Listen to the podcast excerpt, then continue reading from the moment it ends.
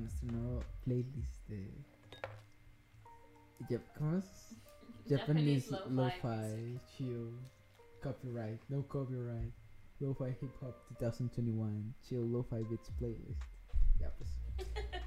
ya estamos, a- ya estamos al aire. Eh, hola. Bienvenidos una vez más a Cinefacia. Su podcast de cine. Tu podcast de cine. En esta noche. Tu noche.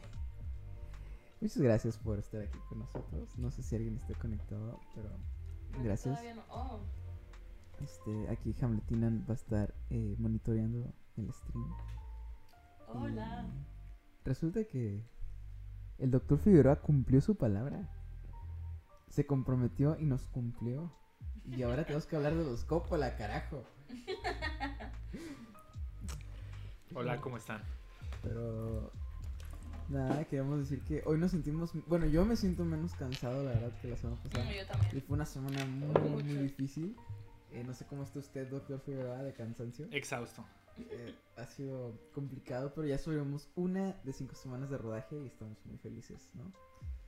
Fíjate Eh, que yo, yo sí estuve más cansada la semana pasada, pero porque yo trabajé como que mucho más la semana pasada que esta. Que digo, también trabajé esta, pero creo que menos que ustedes. Es una oficina. posibilidad. es una posibilidad. Pero bueno, lo bueno es que ya estamos aquí, ya estamos felices, contentos, tenemos pizza, tenemos cerveza y tenemos cine. Entonces, es tan cursi, perdón. Entonces, vamos a empezar. Ridículo, pero bueno. Ah. ¿Qué digo? ¿Qué digo? Le hablo al micrófono para que me escuchen en internet. Eh, a ver, vamos a, vamos a empezar a cuestionarnos, ¿no? Ujú. Bueno, que prin- primero hay que saludar. Vamos. Sí. Hola, ¿cómo están todos esta noche? Hola, buenas noches, ¿cómo están? Estoy, eh, estoy un poquito más seco de lo normal, perdón. Necesito más cerveza para aflojarme. Aquí bastante.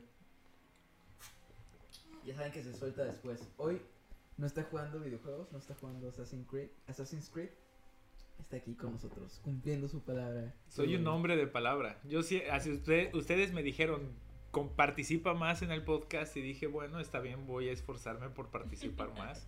Prueba de esto es que estoy aquí sentado. Prueba de esto, de hecho, es que el tema del que vamos a hablar es un poquito mi culpa. Un poquito su culpa, Un poquito. Es totalmente. Pero un totalmente poquito- tu culpa. pero un poquito su culpa también. Porque esta idea al final de cuentas surgió de los dos podcasts que he escuchado a partir que me estoy, este, estoy de huésped slash víctima de Hugo. De rehén. de rehén. Este, al final de cuentas, pues el primer podcast que escucho es este, que, es, el- que era el cuarto. Ah, sí, Eh, el sí, cuarto. el cuarto. Eh, el, el cuarto legendario podcast. El infame cuarto El episodio. infame- El infame cuarto No lo episodio. busquen, no lo van a encontrar. eh, eh, Jamás. en el cual este, empiezan a hablar sobre esta ideología de la diferencia entre el cine y el dispositivo cinematográfico, la idea del cine como fue idea de Benjamín. La idea, sí, pero era algo que yo estaba mencionando y la, una de las razones por las cuales me dices doctor Figueroa a pesar de que no lo merezca, ¿no? Este, todo este concepto de la diferencia entre el cine como una expresión artística y el cine como un medio de entretenimiento. Y finalmente con una segunda parte pues encontramos el podcast de la semana pasada en la cual a partir de lo que Nati Fer de Hamletina Oli. quería hablar era sobre la realización de las mujeres como directoras, de las mujeres directoras. Y pues de pronto, en uno de estos pensamientos ociosos que me surgen a mí, lamentablemente muy constantes, dije, si nosotros tuviéramos que elegir quién es mejor director, Francis Ford Coppola o Sofía Coppola, a partir al final de cuentas de, que mi mente decidió unir estos dos temas, ¿no? O sea, tenemos a Francis Ford Coppola, que es considerado uno de los directores más influyentes de su generación, de los directores más importantes de los últimos 50 años, que quizá es el director de una de las mejores películas o de la mejor película de la historia del cine, dependiendo de si, si queremos decidir o no que El Padrino es la mejor película del cine. Que al final de cuentas es el realizador de Apocalypse Now, que se ha convertido en una de las mayores, si no es que en la mayor película de culto dentro de la historia del cine. Y después tenemos a su hija, ¿no?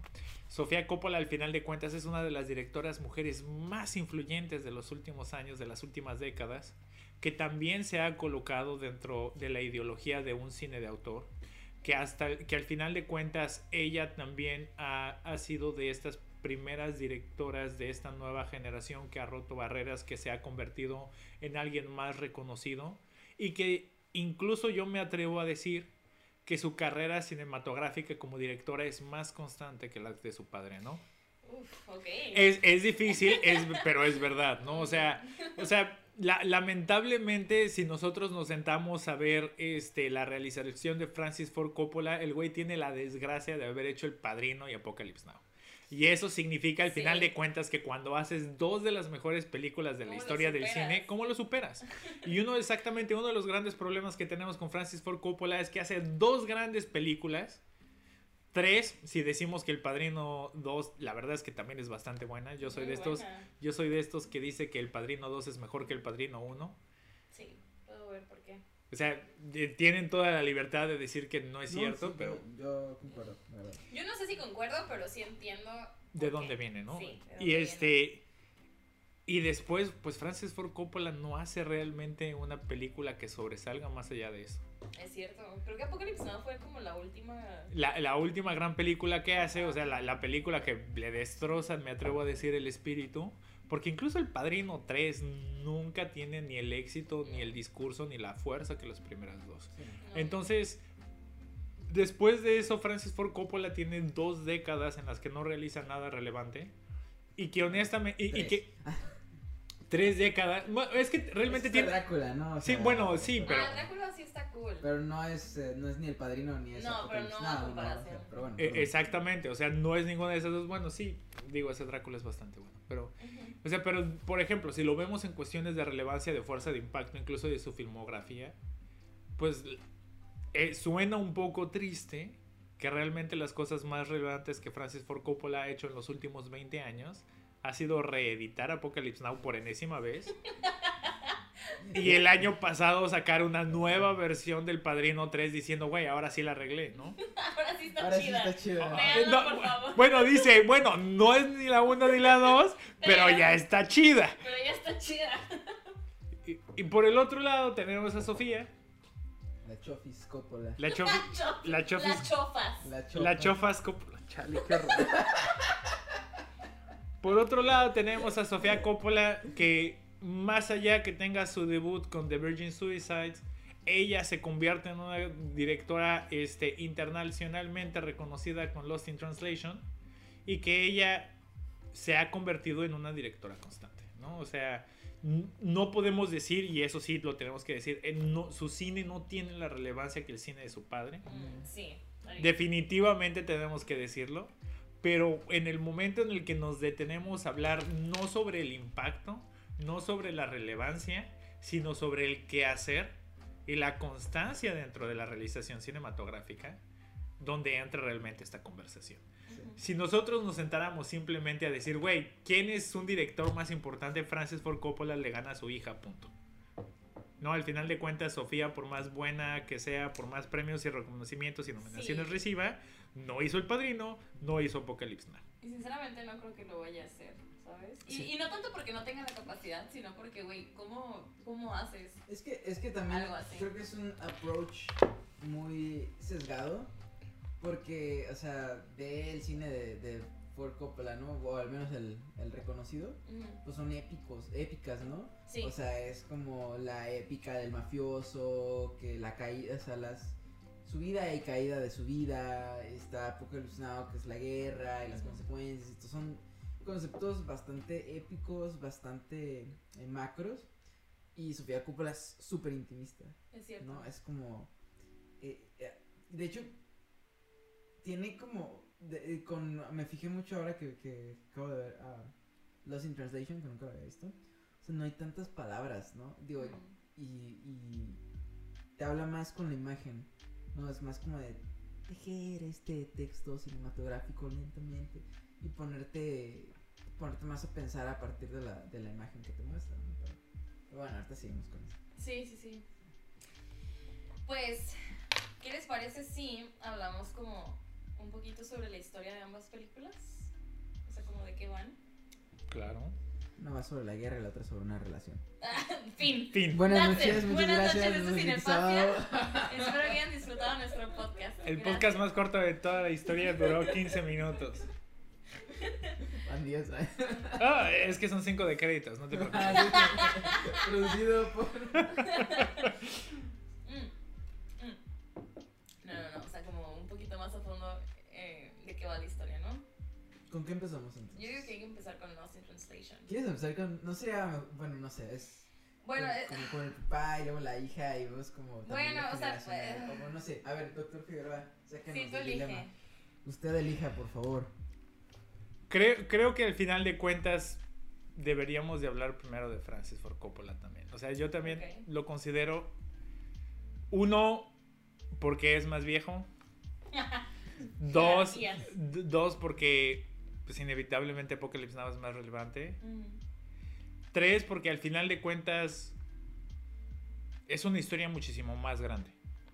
y que ha tenido muchos cambios y que ha tenido una diferenciación en el discurso y que y que honestamente hablar de Apocalypse Now es algo que nos podríamos tardar una hora. Entonces mejor Sí, yo- utilicémoslo de una vez para que después no sea como de ah nos faltan ya llevamos tres horas y media y no hemos hablado de Sofía Coppola ups.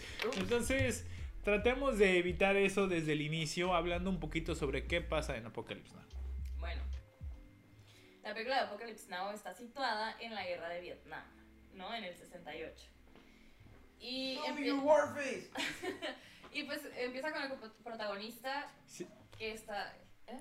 Dice Show Me Your Warface y yo nada más me quedo pensando así como de sí sabes que eso es Full Metal Jacket Sí, ¿verdad?" obviamente. I'm just fucking around. Sí, sé que es Full Metal Jacket, solo estoy jugando. Está bien. Ah. Perdón, perdón, perdón. Y ah, bueno, empieza con, con el protagonista que está interpretado por Martin Sheen, Ujú. súper joven, by the way. Sea, sí. La- cuando estaba como revisitando las escenas, dije, verga, que... Ay, ups.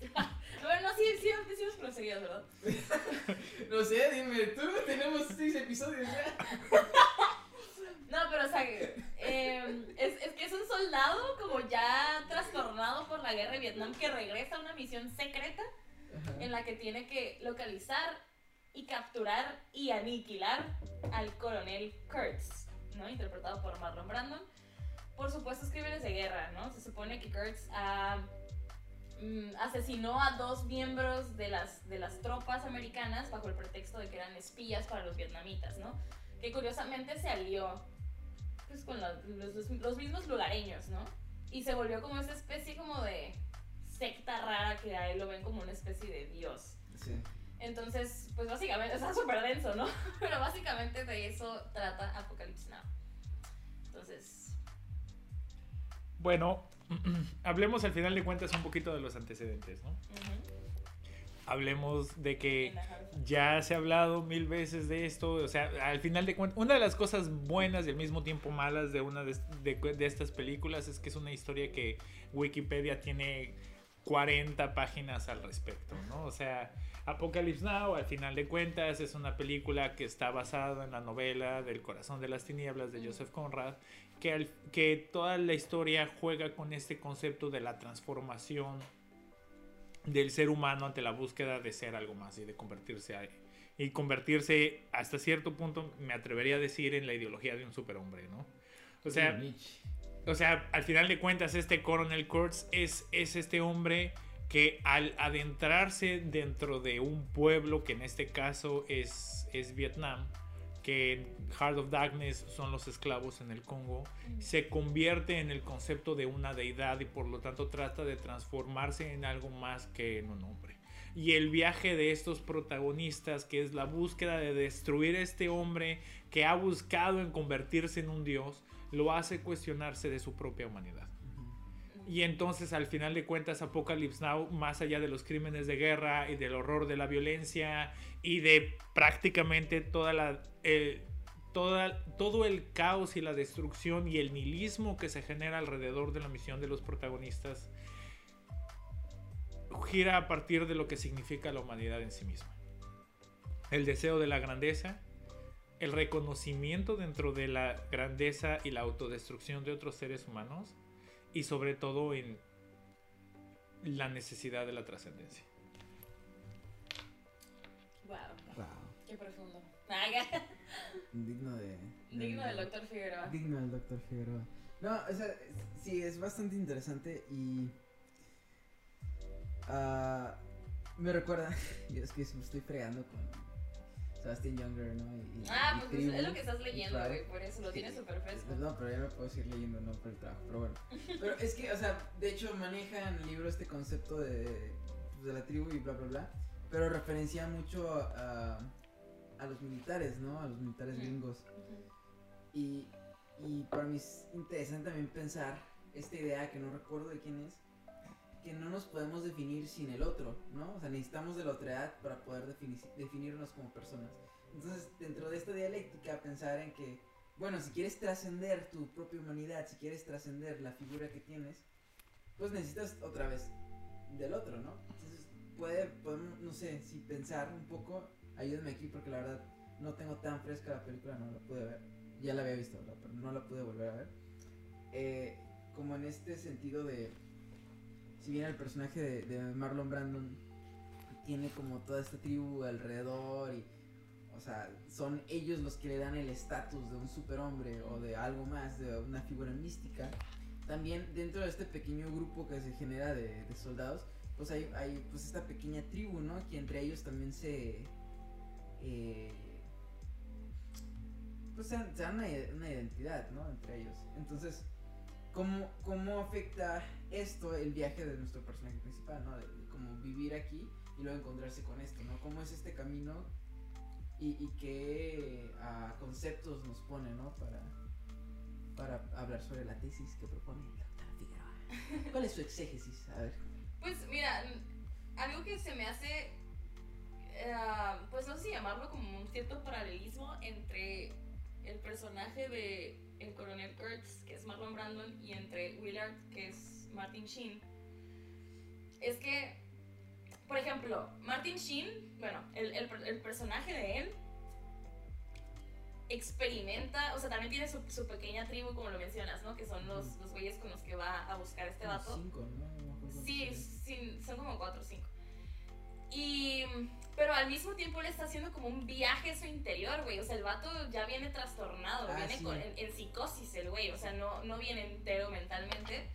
Y al- algo que, que yo estaba como tripeando es este, pues algo referente a la sombra de Jung, ¿no? O sea, el hecho de que el güey empieza a encontrar su, su aspecto más oscuro y oculto en este transcurso y empieza como a obsesionarse con el coronel Kurtz porque al final de la película, cuando por fin tienen este encuentro ellos dos, se dan cuenta, o sea, hay como una especie de admiración por parte de Martin Sheen hacia el coronel Kurtz, ¿no? Ajá. O sea, se da cuenta que no está tan errado, ¿no? Es casi como si empezara a caer en su juego. Y lo chistoso, o bueno, una de las cosas que se me hacen curiosas es que él al, al ir explorando este lado como más oscuro de sí mismo, los que están a su alrededor empiezan también a recelarlo, ¿sabes? Bueno, no sé si recelarlo sea la palabra indicada.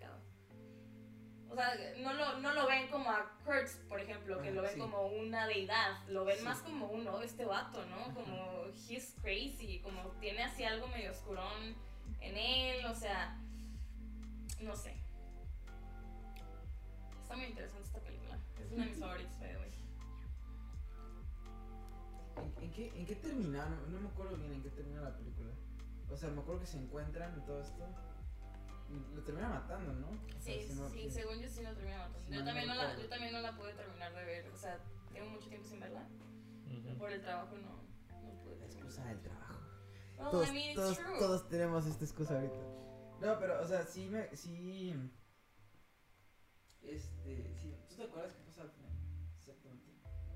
Yo recuerdo que lo mata, pero es que también es de esas cosas en las que hay como dos finales. No, Sí, o sea, y, y tenemos... Y el del Redux. Y ¿no? de Redox, y entonces en uno hay un bombardeo y en el otro, al final de cuentas, tienen esta, esta plática icónica cuando está en el buque de regreso, donde tenemos a Marlon Brando escondiendo que está gordo. Ay, sí, es cierto. Porque llegó gordo al rodaje. Güey, llegó gordo al rodaje y lo tuvieron que tapar con. Sí, porque aparte una de las cosas que sucede con Kurtz en, este, en, el, en, en el corazón de las tinieblas es que es un personaje alto, cadavérico, básicamente. No, cadavérico, Ah, está súper flaco, prácticamente de que se ha llevado al punto de la inanición, porque también tiene este concepto de trascender la humanidad a partir de las necesidades del ser humano, y por lo tanto es casi como este concepto budista donde se aliena de todas las necesidades fisiológicas, incluido comer. Y pues que básicamente el güey está orate, ¿no? O sea, es, o sea, si en la novela teníamos la locura a partir del, de la- del consumo de marfil en África, aquí tenemos la, el, prácticamente el estrés postraumático de la guerra. Y entonces al final de cuentas es un poquito este concepto de cómo el ser humano termina cediendo ante esas violencias. No, el, el final, les digo, al final creo que sí lo matan, pero también he visto como Redux y el último Hour Redux que acaba de salir hace poquito, que le metió como otra media hora. Oh my god. Son cuatro horas de Apocalypse Now, ¿no? Pues un poquito así. Bueno, hablamos del, del Snyder Cut. No. Son cuatro horas. No, por favor. ¿Por qué nos haces esto, Hugo? No, este. Es que es- esas son. Bueno, independientemente del final. También, o sea, es que creo que sí, sí tiene como esta facultad de que toca muchas temáticas. Sí, sí tiene como Y- muchos ahí Ajá, y- subtemas. exacto, ¿no? Porque está también. Digo, ahorita que, que mencionabas el inicio, ¿no? Que también es como súper emblemático porque Sí. tiene This is the End de. This is the end Ajá. De The Doors. de The Doors y, y las escenas, ¿no? El, como el montaje de él en el cuarto, como todo hecho mierda y, y los, los bombardeos, ¿no? Y todo Ujú, esto. Y el sonido del Y helicóptero. en el y helicóptero. Ven- Donde está Ventilador. bombardeando, exactamente, donde Ajá. está bombardeando a toda esta tribu rebelde que adoraba a Kurtz básicamente y pues lo que hacen es que les lanzan napalm. Sí. Y, y, y... I love the smell of napalm in the morning. Ajá, la- ajá. El Kilgore. Pero, o sea, estamos hablando como también de... este, o sea, si, si lo vemos como un estudio de la condición humana, de... de- e- es, es casi in extremis, ¿no? O sea, en estos este, escenarios extremos que, que pues te empujan a eso, ¿no? O sea, como a comportarte de esta forma. Y digo, de trasfondo puedes ver pues todo, ya sabes, no, la otra vez estábamos hablando de The Trial of the Chicago Seven, que es básicamente lo que estaba pasando en Estados Unidos Ujú. mientras que en Vietnam pasaba esto, ¿no? Que otro tema que está por ahí también es cuando llegan a, a las, a las primeras trincheras, que es donde estaban los soldados de color, ¿no? Oh, y sí. que era lo peor de lo peor porque estaban en el... Sí, estaban pues en, en- ¿Cómo se en le la llama? zona roja. En la zona roja, ¿no? A pie de guerra, como le dicen. Este, Entonces hay como varias temáticas por ahí por las que te puedes meter y creo que...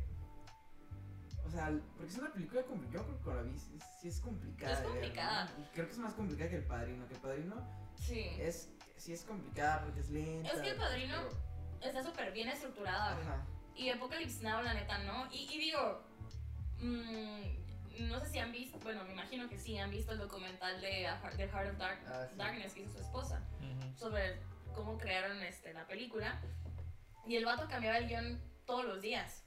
O sea, todos los días cambiaban el guion. Y caminaba con una pistola en la cabeza. Sí, güey, o sea, entonces, y pues el padrino sí hubo un guionista que estuvo como, ¿sabes? O sea, estuvo Sí, pues estructurado era Mario todo. Puzo, ¿no? El mismo novelista, eh, este, adaptando Sí. con por Coppola, ¿no? Y entonces, este, De hecho, perdón, eh, está este chiste que, que pues Mario Puzo no quería hacer guion, ¿no? Pero terminó haciendo de padrino y como le fue tan bien, fue como, bueno, pues creo que voy a... ser guionista. ah, creo que voy a ser guionista. Digo, no, no sé si esto es verdad o no, ¿verdad? Pero de la historia va así, ¿no? Bueno, creo que es, es hora de estudiar para ser guionista. ¿no? Entonces compró su primer libro para escribir este guiones y decía la primera página como eh, ve, ponte a ver el padrino de Mario Puzo, ¿no? O sea, Y él así de, ah, eh, gracias. ah, bueno, gracias, ¿no? Gracias por el consejo. Pero doctor, yo soy Pagliacci. Eh, Ándale, ¿no? Básicamente, Ay, no. pero este, ya se me fue el. Ah, no, el que estábamos hablando de que es una película compleja, ¿no? En el Ah, sentido sí. de que está como un poco. Siento que está un poco como all over the place, pero no en un mal sentido, Ujú. sino al contrario, ¿no? Sí, Eh, es que también siento que toca como, como demasiados temas la película. Y, por ejemplo, una- siento que critica a la guerra, pero al mismo tiempo es, no es antiguerra, ¿sabes?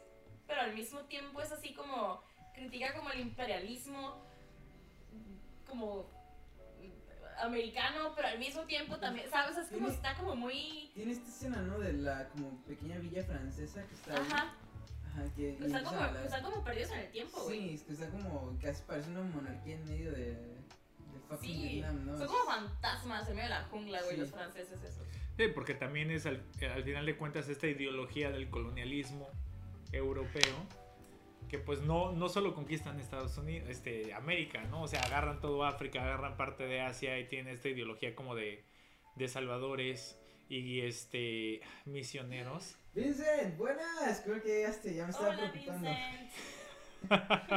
Que ya negro se está escuchando. Así como, pues es que es lo que pasa cuando empieza tan Sí, tarde porque estamos es la hora, trabajando. ¿sabes? No, no, no. La gente tiene que dormir. Pero es Y no sábado, nosotros. nosotros no dormimos nunca.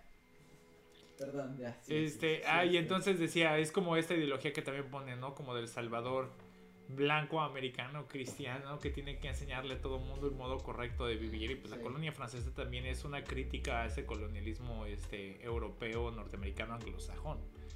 Sea, al final de cuentas, e- e- eso es, eso es lo divertido. Sí, claro, tiene como muchos pequeños temas, pero al final de cuentas habla sobre la violencia autodestructiva del ser humano. Y Sí, cada uno de estos simplemente es como una forma distinta, ¿no? Tenemos a las bailarinas, básicamente strippers, Ah, que sí. están en el show para los, este, para los soldados, que habla sobre toda esta violencia y agresión sexual dentro del hombre.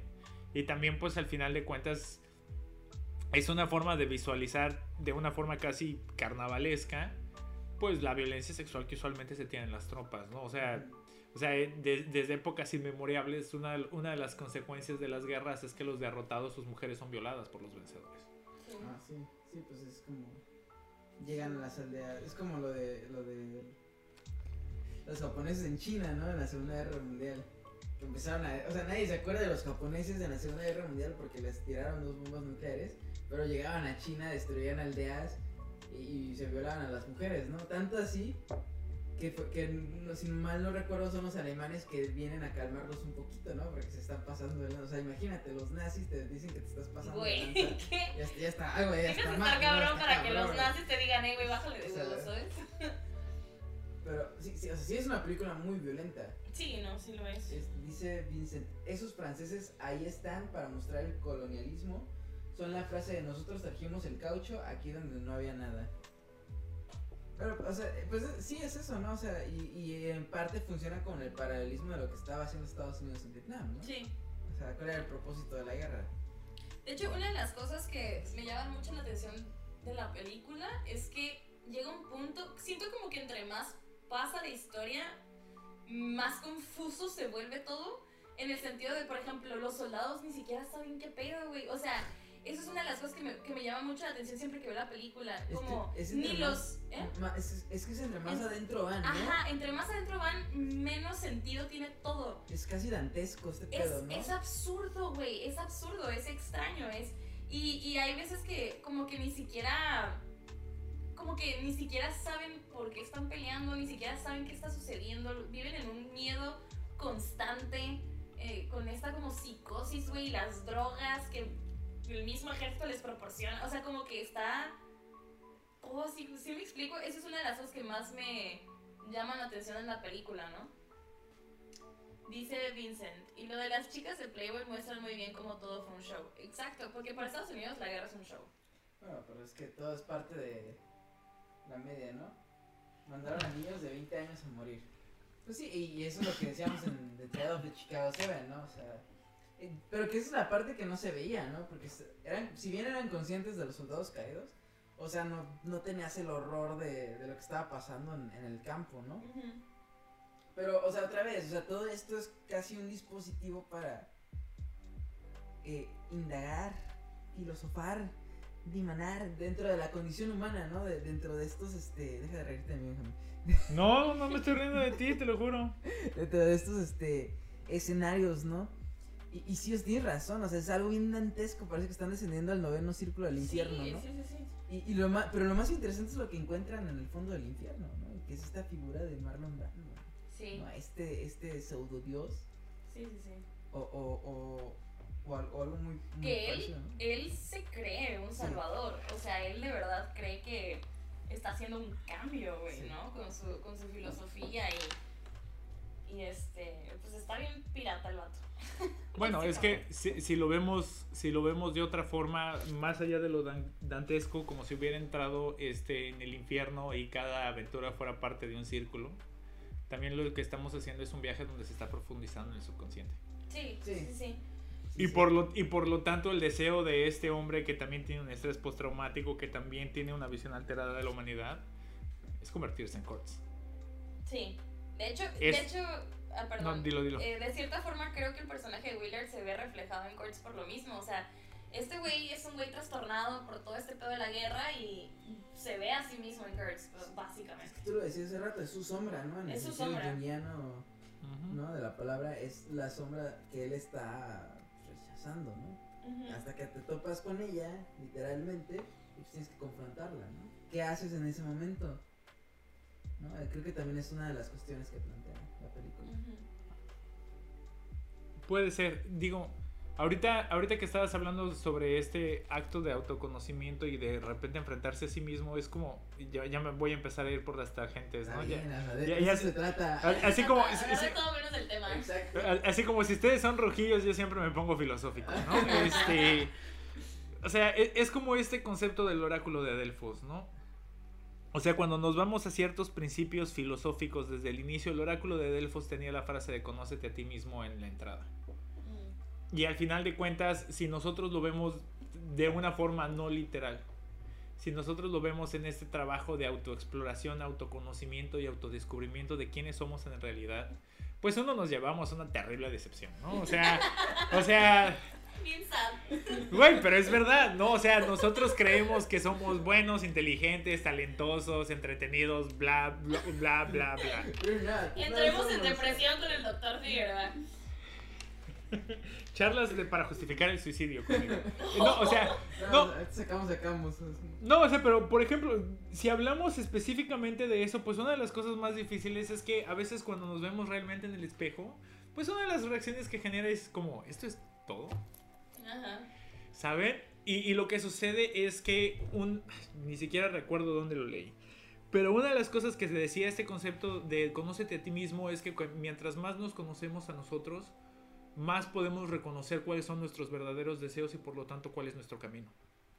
Sin embargo, también lo que decía es que cuando nos, si nosotros en algún momento tenemos la fortuna o la desgracia de conocer cómo somos realmente, el impacto y el trauma que esto genera nos modifica de tal forma que el viaje de autoconocimiento y autodescubrimiento empieza otra vez. Porque el saber quiénes somos nos altera. Nos altera a partir de la decepción, las expectativas o etcétera.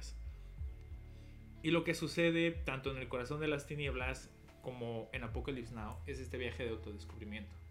Es un protagonista, es un Wheeler que está buscando destruir su sombra que está tratando de descubrir eso en lo que tiene miedo a convertirse, porque esto es lo que pasa a la gente que se convierte como en él. Y por lo tanto tiene dos opciones, aceptar que se ha convertido en este ser humano o destruir el deseo de convertirse en esa persona. Wow. Dice Vincent, es como los ídolos son lo que son en el ideal, pero la realidad es otra y muy distinta. Claro. es que también en este viaje, digo, ya son como tal vez alejándose esto. O sea, veo dos posibles eh, caminos, ¿no? Está el primero cuestionarnos si realmente podemos, otra vez, nos podemos definir a nosotros mismos solamente por nosotros mismos desde una individualidad o necesitamos a la otra edad, ¿no? O sea, esta frase medio mamona que me gusta, que, que somos más que el reflejo de un espejo enfrente de otro, ¿no? Porque vamos conformándonos por nuestro contexto y por las opiniones de los demás y por la retroalimentación que tenemos de los demás, ¿no? Ese, ese creo que es un camino y el otro día se me olvidó. no, e, este... No, sí, no me acuerdo qué era el otro. Eh, pero, o sea, ese es uno y el otro, e, el otro es... Pues ¿cómo te conoces a ti mismo, no? O sea, ¿cómo, cómo llegas a ese punto de, conf- de confrontación? Como, como, ya me acordé, o sea, era lo que proponía Stalker, ¿no? Ah, O sea, llegas con Dios y, y le puedes pedir lo que más quieres y te das cuenta que lo que más quieres no es lo que tú crees que más quieres, ¿no? Está como el ejemplo del, del hermano, ¿no? Desde que pidió algo por su hermano y, y siempre aparecía más dinero mm. porque era realmente lo que él quería, dinero, ¿no? Entonces, es como, son, son estas dos cuestiones, ¿no? De que si realmente te puedes conocer a ti mismo y el miedo de conocerte a ti mismo, que creo que aquí lo podemos ver con la sombra y todo esto, y la otra cuestión de que si realmente te puedes definir desde la individualidad meramente, ¿no? Sí. Este, dice Vincent, eh, ¿cómo definirnos sin el parámetro del otro? Ajá, precisamente, ¿no? Entonces, aquí el doctor en filosofía, en Ey, no, no me ataquen. Así, yo vengo en son de paz. No, pero pues es que. Otra vez, yo, yo tengo que empezar a, a- a apuntar las citas de donde leo las cosas porque de repente me recuerdo la cita, pero no recuerdo quién lo dijo, sobre qué lo dijo. Solo flota en tu cerebro así la No, sí. información. Cinefacia donde nos inventamos autores, ¿no? No, no, no, no, porque es de estas cosas en las que digo, yo estoy seguro de que lo leí, pero el pedo es que ya no me acuerdo quién dijo qué cosa. Porque aparte, este, bueno, ahorita de- hablo de, algo- de una anécdota que sucedió hoy en el rodaje, ¿no? Pero Ok. Este, en algún lugar leí, a ver si tú te acuerdas, Hugo, que nosotros tenemos tres personalidades, tenemos tres máscaras, ¿no? Y, y- y hay como tres individuos de cada uno de nosotros. Uno, lo que los otros ven de nosotros. Y es básicamente como... Es Jung, ¿no? Eso. Según- ¿Es, es lo de Jung? Ok. Que Es es la como máscara la el, el ego, el, el super yo y. No, Es- eso, eso es Nietzsche, ¿no? No, No, no, eso es Freud. Freud. No, Sí, el, el, Sí, el, el- el ello y el super yo. Exactamente. Ah, Ay, no, más- ya estoy confundiendo todo. Yo estaba pensando más en Jung, en la Sí, máscara Jung. de la persona, Y la sombra. pero, ajá, y la sombra, ¿no? Pero perdón, a ver, perdón, no hay que interrumpir. Sí, lo siento. No, está bien. No, no, no, sigue con tu idea. pero- Entonces, entonces es esta cosa de que pues uno es lo que las otras personas ven de nosotros, ¿no? Y la opinión que ellos tienen de nosotros. Y es de estas cosas que se convierte como en chisme, ¿no? O sea, este güey es un idiota y todo el mundo dice que es un idiota porque cada vez que hablas con él dice un idiota. Ergo es un idiota. Dos, lo que nosotros creemos que somos. Mm, Y viene a partir de, ah, todo el mundo dice que bueno, utilicemos, agarremos a Benjamín de ejemplo. Todo el mundo dice que Benjamín es un idiota, pero Benjamín dice, no soy un idiota, soy divertido. Y Benjamín dice que es divertido. mm. Y por lo tanto, hay dos opiniones distintas. Número tres, lo que somos en realidad. Que es como lo que está dentro escondido, ¿no? Exactamente, si digo idioteces para sentirme divertido, lo que soy es una persona muy solitaria. Sí, sí, sí. Y lo que necesito es llamar la atención. Sí.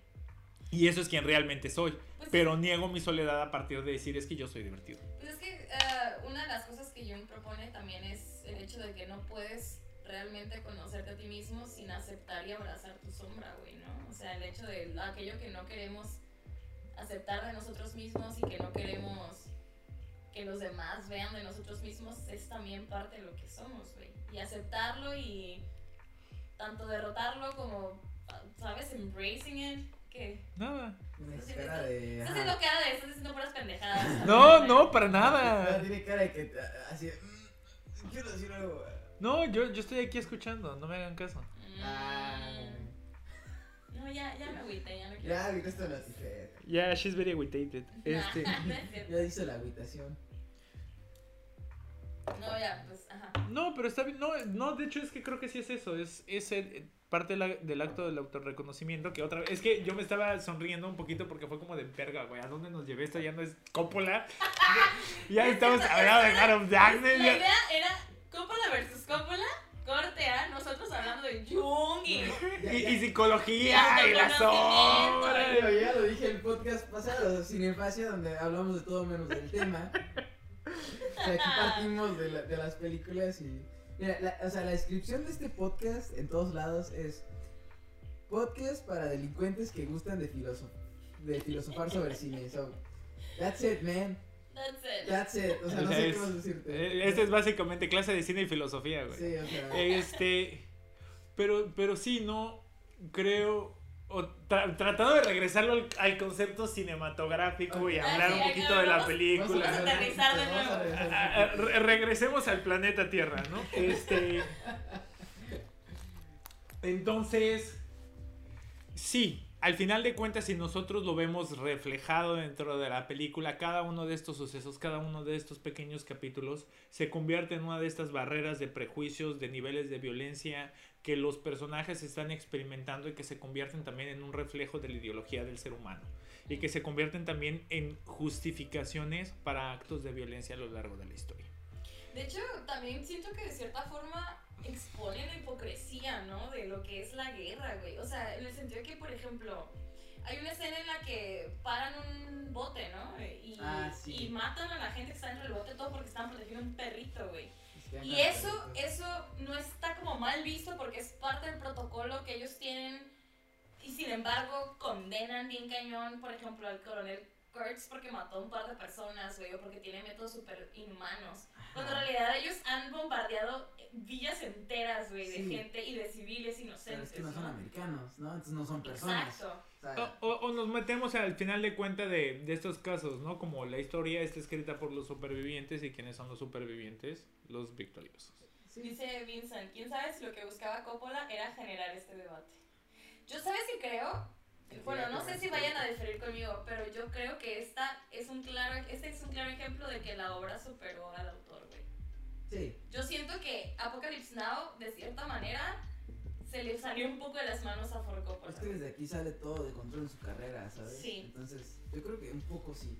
Y creo que aquí, también aquí empieza la frustración de Coppola, ¿no? Porque es a partir de Apocalypse Now, que aparte de que empieza a hacer malas películas, eh, este... empieza- Exceptuando Drácula, güey. Drácula Bueno. sí está Pues chida. Drácula sí está chida, pero es otra vez, polémica, ¿no? comparando, Bueno, no, claro. Pero, Comparando no, no. pero o- otra cosa importante a señalar es que a partir de aquí empieza a hacer, vuelve a sacar versiones de sus películas. ¿no? Mm, sí. O sea, ¿qué, qué otro autor, aparte de Zack Snyder, hace, hace estas cosas, no? O sea, no es muy... que, que compares a Coppola con Zack Snyder. Está medio weird, ¿no? Como de. a- Así medio, híjole, o sea, Como O sea, de, por favor, levántate y vete. Ay, o, sea, cine de superhéroes de autor, güey.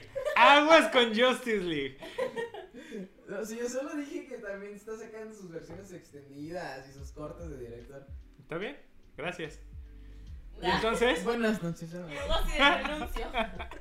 renuncio a mi podcast. Renuncio a mi podcast. Voy a hacerme la morición. Mira, dice Vincent, estás en un campo de minas, cuidado donde pisas. Ya me di cuenta, güey. No me puedo mover a la izquierda. This is fucking Vietnam, This is güey. Vietnam, güey. Pero bueno, este. Pero aquí, empieza también la, este catombe, Sí. ¿no? Que vemos reflejada en la, en la cinematografía, en la, en la carrera cinematográfica de Sofía, ¿verdad? Pero, pero ahorita vamos Güey, es que también, ok, imagínate ser For- Francis Ford Coppola y tener la producción más caótica en la que has gastado más dinero, la producción más cara de la vida, la más extensa, la más, este, porque duró un chingo de tiempo el rodaje, ¿no? O sea, Sí, pues hipotecó de su la más- casa. sí, o sea, la más super over the top y de repente te sale esta película que es así de que ni siquiera estaba terminada, ya estaba premiada. Y, y de, o sea, ¿qué haces con tu vida después de eso? No, pero le va mal, ¿no? En taquilla. Le va En taquilla terriblemente le va mal en mal. taquillas. O en taquilla le va mal, pero sí, sí sé que le premiaron la película sin haber estado terminada. Sí, pues es que. Pero pues que, güey, también, ¿cómo no le va mal en taquilla? O sea, si me explico? O sea, gente que, ok, Ajá. Una persona que dice, ay, Francis Ford Coppola sacó una nueva película, ¿qué espera ver, güey? Algo como El Padrino a la verga, Sí. ¿sabes? ¿Y qué es lo que obtienen? Apocalypse Now. ¿Qué digo? No, a mí me mama Apocalypse Now, pero, dude, tú vas buscando algo más. Sí, y es, es ¿No? que esas cosas como, o sea, cualquier, ah, no sé, voy a poner un ejemplo, ¿no? Eh, absurdo. Pero cualquier como tío acá, chaburruquesco, eh, esos que les dice, ay, yo soy bien cinéfilo, mijo, no, mi película favorita es El Padrino. Ah, claro. So- o sea, es- casi siempre es El Padrino, ¿no? Y es- creo que hay una razón para eso. Claro, claro. Eh, porque representa muy bien como este nuevo cine hollywoodense, este nuevo cine de autor, que, que eran también las superproducciones, ¿no? Pero entonces llega Apocalypse Now y es como otra cosa completamente. completamente un monstruo completamente distinto, ¿no? Que se come Y- a Francis Ford Coppola, come- y- y- ahí entra lo que dice Camus, ¿no? En, eh, en este, en, el, en el mito de Sísifo, de que cuando en tu lenguaje usas el, el simbolismo, es, si lo haces bien, este termina superándote. Porque no puedes escribir, o sea, los símbolos no los puedes definir con palabras, por eso son símbolos, ¿no? No, no les puedes, este, adjudicar un significado total, porque cada quien lo percibe distinto. Y creo que eso pasa eh, eh, con esta película, ¿no? Sí. Dice, Es dice, avergonzante. deja de avergonzarme. Dice. Vincent, Dice- es como Once Upon a Time in Hollywood, no se siente Tarantino hasta los últimos minutos. Yo Mm, no sé. Ajá, fíjate que ahí sí. Yo creo que Once Upon a Time in Hollywood tal vez es una de las películas más tranquis que tiene Tarantino. Pero. Tal vez porque. A lo mejor lo que se refiere es que no está como tan extremadamente violenta como sus Ah, como películas, hasta el final, ¿sabes? es hasta el como final. uso de la violencia en la Ajá. película. Pues puede ser, ¿no? O sea, por ahí sí, no, no es, es más contenida en ese aspecto. Sí, Pero sí, bueno, yo sí la siento muy tarantinesca. ¿no? sí, No, no yo sé. también. Pero, pero sí. No es tan icónica, vamos, supongo. Como, o sea, una película de Tarantino lo que piensas es sangre y violencia y. Piensas en Django, ¿no? Kill Bill. Django, Kill Bill, güey. Este. Bueno, Pulp Fiction y, y Pulp Fiction. Reservoir Dogs. Pero, o sea, es, sí es interesante ver cómo afectó esta obra a la vida de su autor, ¿no? Sí. O sea, creo que es de esas obras que no, no ya no volvió. O sea, Francis Ford Coppola ya no volvió. Lo perdimos. Lo perdimos, Lo para perdimos. siempre. Y es tan, tanto que trasciende a su propia vida, porque, digo, ahorita que hablemos de Sofía, mucha de la obra de Sofía Coppola es, es muy autobiográfica y siempre está como un artista, este, la figura del padre, ¿sabes? La, la figura Este, del padre ausente, Ausente, pero o- no que está ausente físicamente, sino emocional. sino emocional y Wow, psicológicamente qué hablando. Fuerte, güey. O sea, Qué fuerte que tu hija haga películas con Sobre cómo no estás, psicología. Sobre cómo no estuviste para ella. Güey, dime, dime que, o sea, eh, Lost in Translation es medio elec- eléctrico, o sea, de Electra. O sea, es, es un... Sí. Es una Sí, Scarlett Johansson de daddy issues, 17 güey. años con un, un Bill Murray de... de No sí, tiene güey, 17. tiene 17 cuando hizo la película. O sea, su personaje Ah, no tiene 17. Pero Ella es una tenía Scar- 17. ella tiene 17 años y. Bill Murray como de 50, ¿no? O sea, 40 si quieres, ¿no? Pero, o sea, what the fuck. Pero fíjate que una de las cosas que me gusta de Lost in Translation es que a pesar de la diferencia de edad entre los personajes, hay buena química entre ellos. ¿Sabes? Y porque también creo que se da a entender que no es una historia de amor. Realmente Ah, no es una historia de amor. No. Y por, e- y por eso exactamente es más permisible la comprensión entre los dos personajes. Porque es realmente lo que habla Lost in Translation, y ya saltando un poquito también a lo que dice Sofía, es habla de dos personas que están perdidas en su vida. Sí. Y lo que sucede es que no hay una edad para sentirse perdido con tu vida. Pues de hecho, el personaje Bill Murray actúa como una especie de mentor para ella, ¿no? O sea, es, es más como. Creo que va más allá de una conexión o una simple atracción sexual, es más como una conexión emocional y mental porque ambos están pasando por lo mismo, o si más bien por situaciones similares, a pesar de que sus vidas son completamente diferentes y están en etapas bien distintas de su vida, ¿no? La crisis nos pega a todos. La crisis nos pega a todos. Siempre puedes sentirte solo, siempre puedes sentirte deprimido. No hay escape. No hay escape, ¿no? ¿Ven? Regresamos a clases de depresión. Con el doctor Figaro. Yo tengo que hacer una pausa. Adelante. ¡Ah! Todo bien, todo bien. Bueno, pues aprovechamos y hacemos la transición, ¿no? A, a Sofía Coppola. Eh, digo, la carrera de Francis es bien conocida, es de los autores más reconocidos de la historia. Todavía no lo hemos perdido, sigue aquí con nosotros. Pero es bien cierto que o sea, ya menguó su carrera, ¿no? no o sea, tanto así que lo que vimos en 2020 fue una reedición de, del Padrino 3 y, y eso es todo, ¿no? O sea, Francis- es como de esa generación, ¿no? O sea, que fue lo que pasó. George Lucas se quedó con Star Wars y, gran promesa de Hollywood y el cine de autor con la ciencia ficción y, ahí se quedó, ¿no? Pues es que fue, fue el momento en el que de hecho tenemos a, a que las, muchas de estas nuevas voces de este nuevo Hollywood se convirtieron en los directores de las grandes franquicias. ¿Sabes? E- Sí. e- ese fue nuestro gran problema. Porque uno hace Star Wars, el otro hace Indiana Jones. Au- Aunque bueno, Steven Spielberg es un poquito la excepción a las reglas, ¿no? sí, Pero, pero otro hace Alien, otro hace Terminator. O sea, y básicamente es lo que tenemos con Ridley Scott y James Cameron y todos estos directores. Se convierten en directores de blockbusters. sí. ¿Qué pasa con Francis Ford Coppola? Pues hizo El Padrino, güey. Y ya. Ya. Y, y- y eso es como la, la terrible gran desgracia de esta generación de autores. Fueron, curiosamente, los culpables de la repopularización del concepto de la franquicia cinematográfica. Pues es que es. No es sino George Lucas quien inventa el blockbuster, ¿no? Casi, casi con, con Star Wars. Más o menos. Pero bueno. ¿Qué, qué, qué? Digo, hablando de la historia del cine gringo, cine gringo.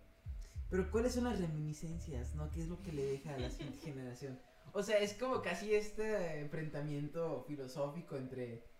Eh, ¿Qué son? ¿Qué son? ¿Qué generación son estos señores, no? O sea, no son baby boomers, ¿verdad? Son No, más son atrás. los generación Beat, ¿no? No. No, no son No, beat, es no, antes. beat antes, es antes. De hecho, de hecho, si no me equivoco, son como cineastas baby boomers y Gen Xers, como un punto medio entre los dos. Ok. Si no es que más bien son como la- los últimos baby boomers que se convierten Ajá. en directores de cine. Son como los last baby boomers. Ok. ¿Sí, no? Y, y, este- y, y, y, y, y sus hijos, ¿no? O sea, pues Sofía Coppola. Y que no sé, o sea, no sé qué otro hijo de uno de estos autores allá. Qué bueno, ¿eh?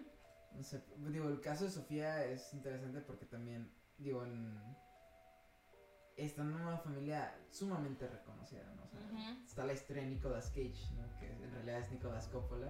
Güey, yo no sabía eso. ¿Tú lo sabías eso? descubrí hace como nada. ¿En serio? Que son primos, son pedos así, Ajá. ¿no? Yo de, güey, ¿qué? Sí, sí, güey, es, ¿Cómo? es como sobrino segundo de Francis Sí, Ford güey, Coppola. ¿Qué O pedo? sea, de hecho, o sea, se puso Cage por el personaje de Luke Cage de los cómics. Güey. Eh, Así, porque, o sea, Porque nerd. Porque, Porque nerd, nerd. ¿no? O sea. Nicolas Cage iba a ser Superman, güey, o sea. Bueno. Eh, eh, pero, o sea, sí que, que nace de esta generación, ¿no? Como de estos autores que como que son, que, que los, los cineastas franceses admiraban, ¿no? Porque, o sea, tenías a, a, los de Cahiers du Cinema, ¿no? O sea, diciendo, no. Francis Ford Coppola y, y Steven Spielberg y no sé qué.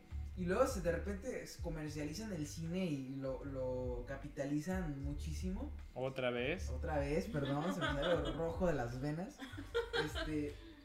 Y, y, y de repente llega esta generación como perdida, digo, para los, los afortunados que viven en este primer mundo. Como Sofía Coppola, ¿no? Que es básicamente como, o sea, no sé qué hacer con mi vida. Voy a hacer películas. ¿eh? No, o sea, porque, o sea, si ves este personaje de de Scarlett Johansson, Sí, está como perdida.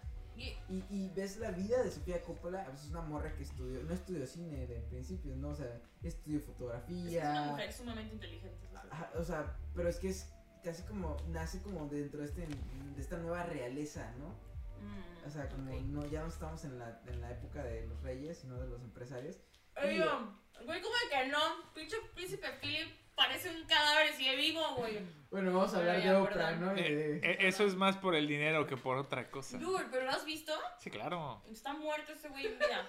Ya, perdón. Sigan hablando de lo que estaban hablando. Tiene suficiente dinero para que se convierta en el primer zombie de la historia. Sí, no puedo creer. Sí lo veo así titular de dentro de tres meses, El príncipe Philip es el primer zombie oficial. ¡Sí! ¡Tenemos zombies! Ah, aquí empieza Futurama, ¿no? Con las cabezas. Güey, olvídate de eso. Sería muy divertido porque entonces Naciones Unidas tiene que decir, a ver, tenemos que hacer una pregunta. ¿Los zombies tienen derechos? Güey. Los derechos de los zombies, güey. Ese es el inicio del apocalipsis, güey. Oye, quiero Cuando no al puede- príncipe Philip. No puede ser, no es humano. What? Verga. Pero por lo tanto no, puede, no tiene ninguna responsabilidad en el trono. Está libre de sus responsabilidades. ¿cierto? Sí, sí, pero su dinero, o sea, ¿qué pasa ahí, no? Este, dice Vincent, ¿por qué deberían tenerlo? Que fueron humanos alguna vez, tal vez. I don't know, eso es... No, ya acabé ya- el debate, ya- no sé. No. Miren, estamos a un paso de hablar de este concepto filosófico para llevarnos a los androides y nos vamos a perder en la ciencia ficción y nunca vamos a salir de ahí porque de zombies los androides con ovejas eléctricas. porque de zombies androides nos perdemos para siempre. No, bueno. El ok. sci-fi es así de que el hoyo negro del que Sí. jamás podrá salir. Ajá. Bueno, volvamos, volvamos. Eh, Volvamos, eh, volvamos. este, bueno, Sofía Coppola, Mm. ¿no? O sea, hija del gran Francis Ford Coppola, todo el dinero del mundo, nace en Nueva York, tiene acceso a todas las escuelas de arte, no sabe qué hacer con su vida, porque, o sea, si te pones a ver un poquito su historia, o sea, como que está, sí está perdida, ¿no? O sea, eh, eh, y de hecho lo refleja en sus personajes, pero es muy interesante, ¿no? O sea, lo autobiográfica que es, que yo no creo que sea malo, no, para nada. Eh, más bien creo que es interesante. Sí, sí, sí. Este. Y, y como la representación que empieza a hacer de estos temas, ¿no? Y son temas en los que también te puedes. O sea, a pesar de que obviamente ninguno de nosotros nació como. En cuna de rico, oro. En cuna de oro en Nueva York, o sea, no estaríamos haciendo esto. Digo, nuestro Este- papá no es Francis Ford Coppola, No, o sea, sí. o sea, no, pero. Ojalá. I wish he No me, was. no me quieres adoptar, Francis. ¡Adóptame, Francis! Adóptame, Francis, por favor. Este. Pero, o sea, empieza. Lo que ella hace es como, pues, voy a hablar del vacío que me generó la vida de mi padre a partir de esto, ¿no? Y, y, en, y en parte también es como, digo, hablamos más, a- más al ratito de esto, de lo que pasa con Spike Jones, ¿no? Y, y- y- Ay, sí. Y el paralelismo de. Ahí la batalla de rap que tienen en cine de Hair versus Lost in Translation. Es muy bonita, porque, o sea, yo hubo un punto, y de hecho se lo dije a Benjamín, estaba viendo Lost in Translation, y hay, y hay como momentos que yo paré y le dije a Benjamín, oye, esto, esta cámara se parece a la de Spike Jones, Mm.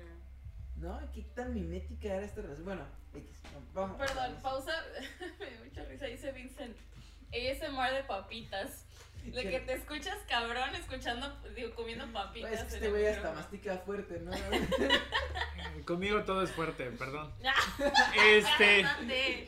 Date. No, ya, ok, ya no voy a comer papitas. Perdón, es que me pusieron los doritos enfrente, güey. O sea, listo, ya no hay doritos cerca de mí. No, come, tú come, no pasa No, nada. porque ya Vincent se queja. ASMR es satisfactorio, Benjamín, no pasa nada. No sé, que dicen nos digas.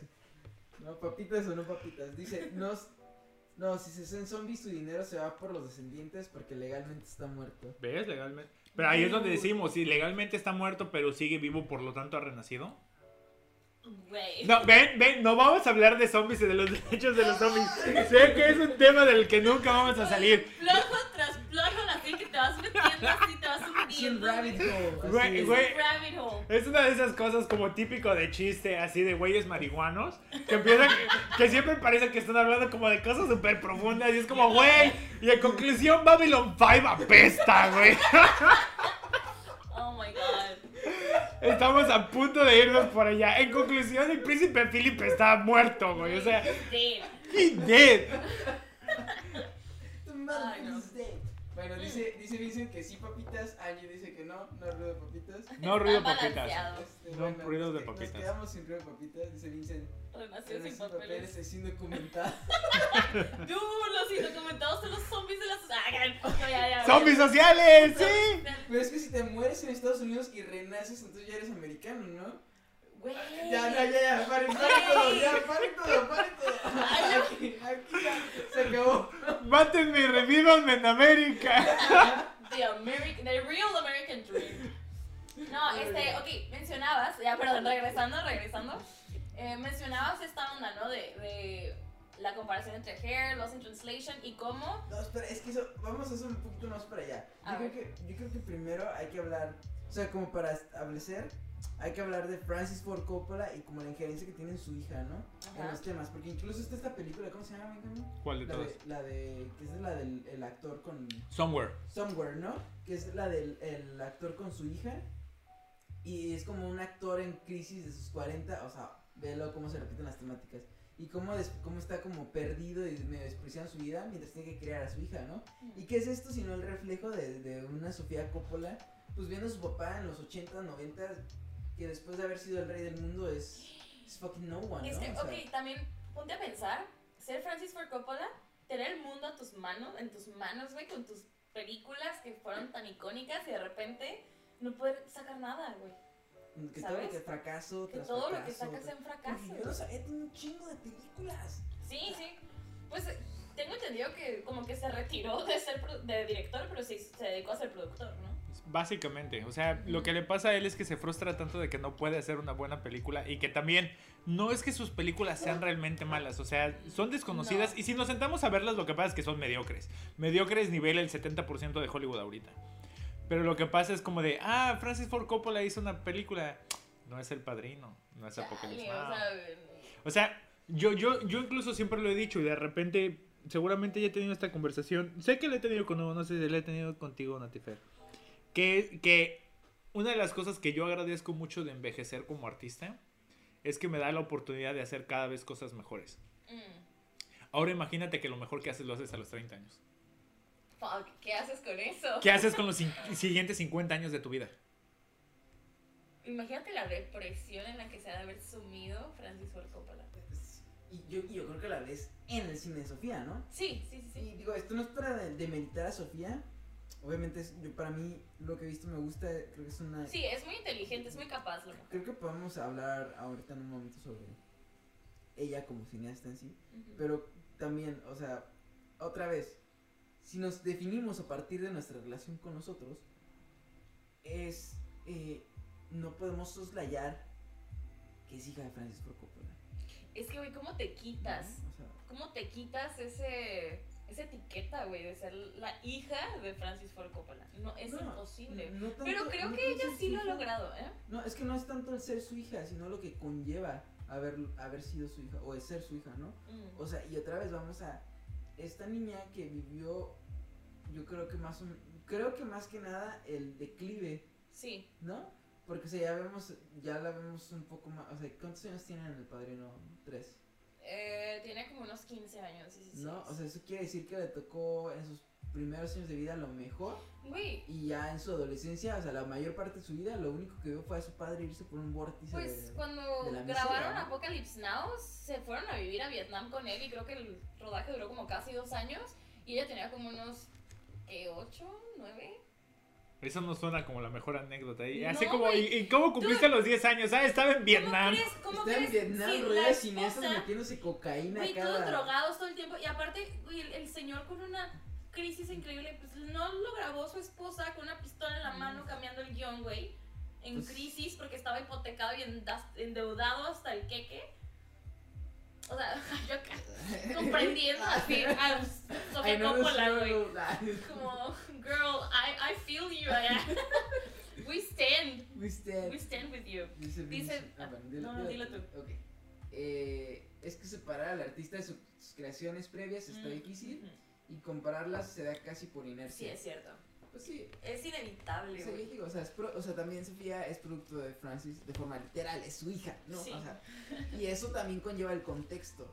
Pero entonces también, pues Francis, o sea, sí, fracasa como, ar- como artista después de esto, pero sigue teniendo dinero, sigue viviendo como en esta burbuja de, de lo hollywoodense.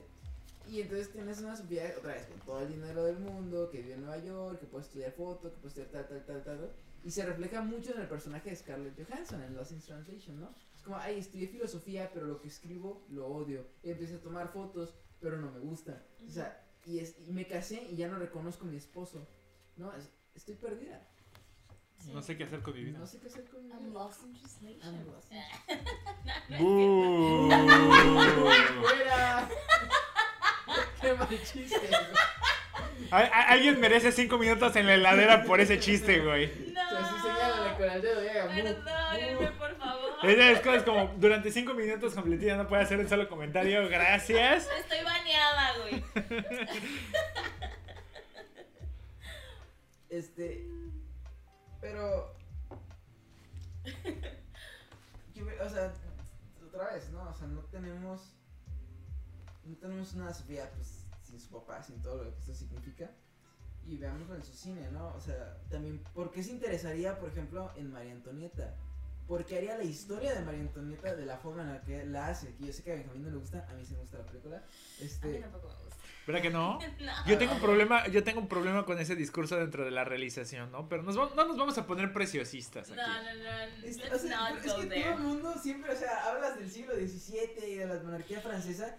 It's- always the fucking same. Es lo que, es lo que Es que, criticaba mira. la, la, la Nouvelle Vague. O sea, es por eso lo que nace. Mira. Y viene Sofía Coppola y dice: Bueno, vamos a hacer una amalgama de la temporalidad y vamos a hablar de la adolescencia, no tanto del periodo. Vamos a demostrar que lo que era María Antonieta era una adolescente, por eso era una culera, por eso le dijo a la gente: Pues sí tienen hambre, que coman pasteles, porque era una niña. Pero, pero, pero, ok, pero tú estás That's hablando del personaje. Mira, había algo que la película.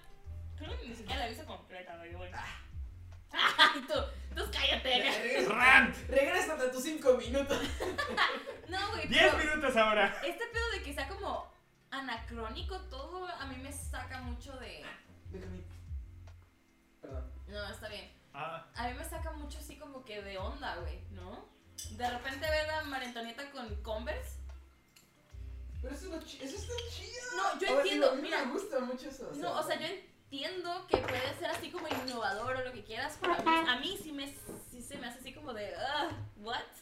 No sé. Pero ¿por qué? O sea, es como. Tal vez porque, mira, tal vez porque yo la neta, a mí me gusta mucho la historia y como que respeto mucho ese pedo y, y no estoy diciendo que las películas que traten sobre personajes históricos o que sean como de, de hechos o sucesos reales históricos tengan que ser súper fidedignas al pie de la letra de cómo pasaron las cosas porque no, it's not gonna happen.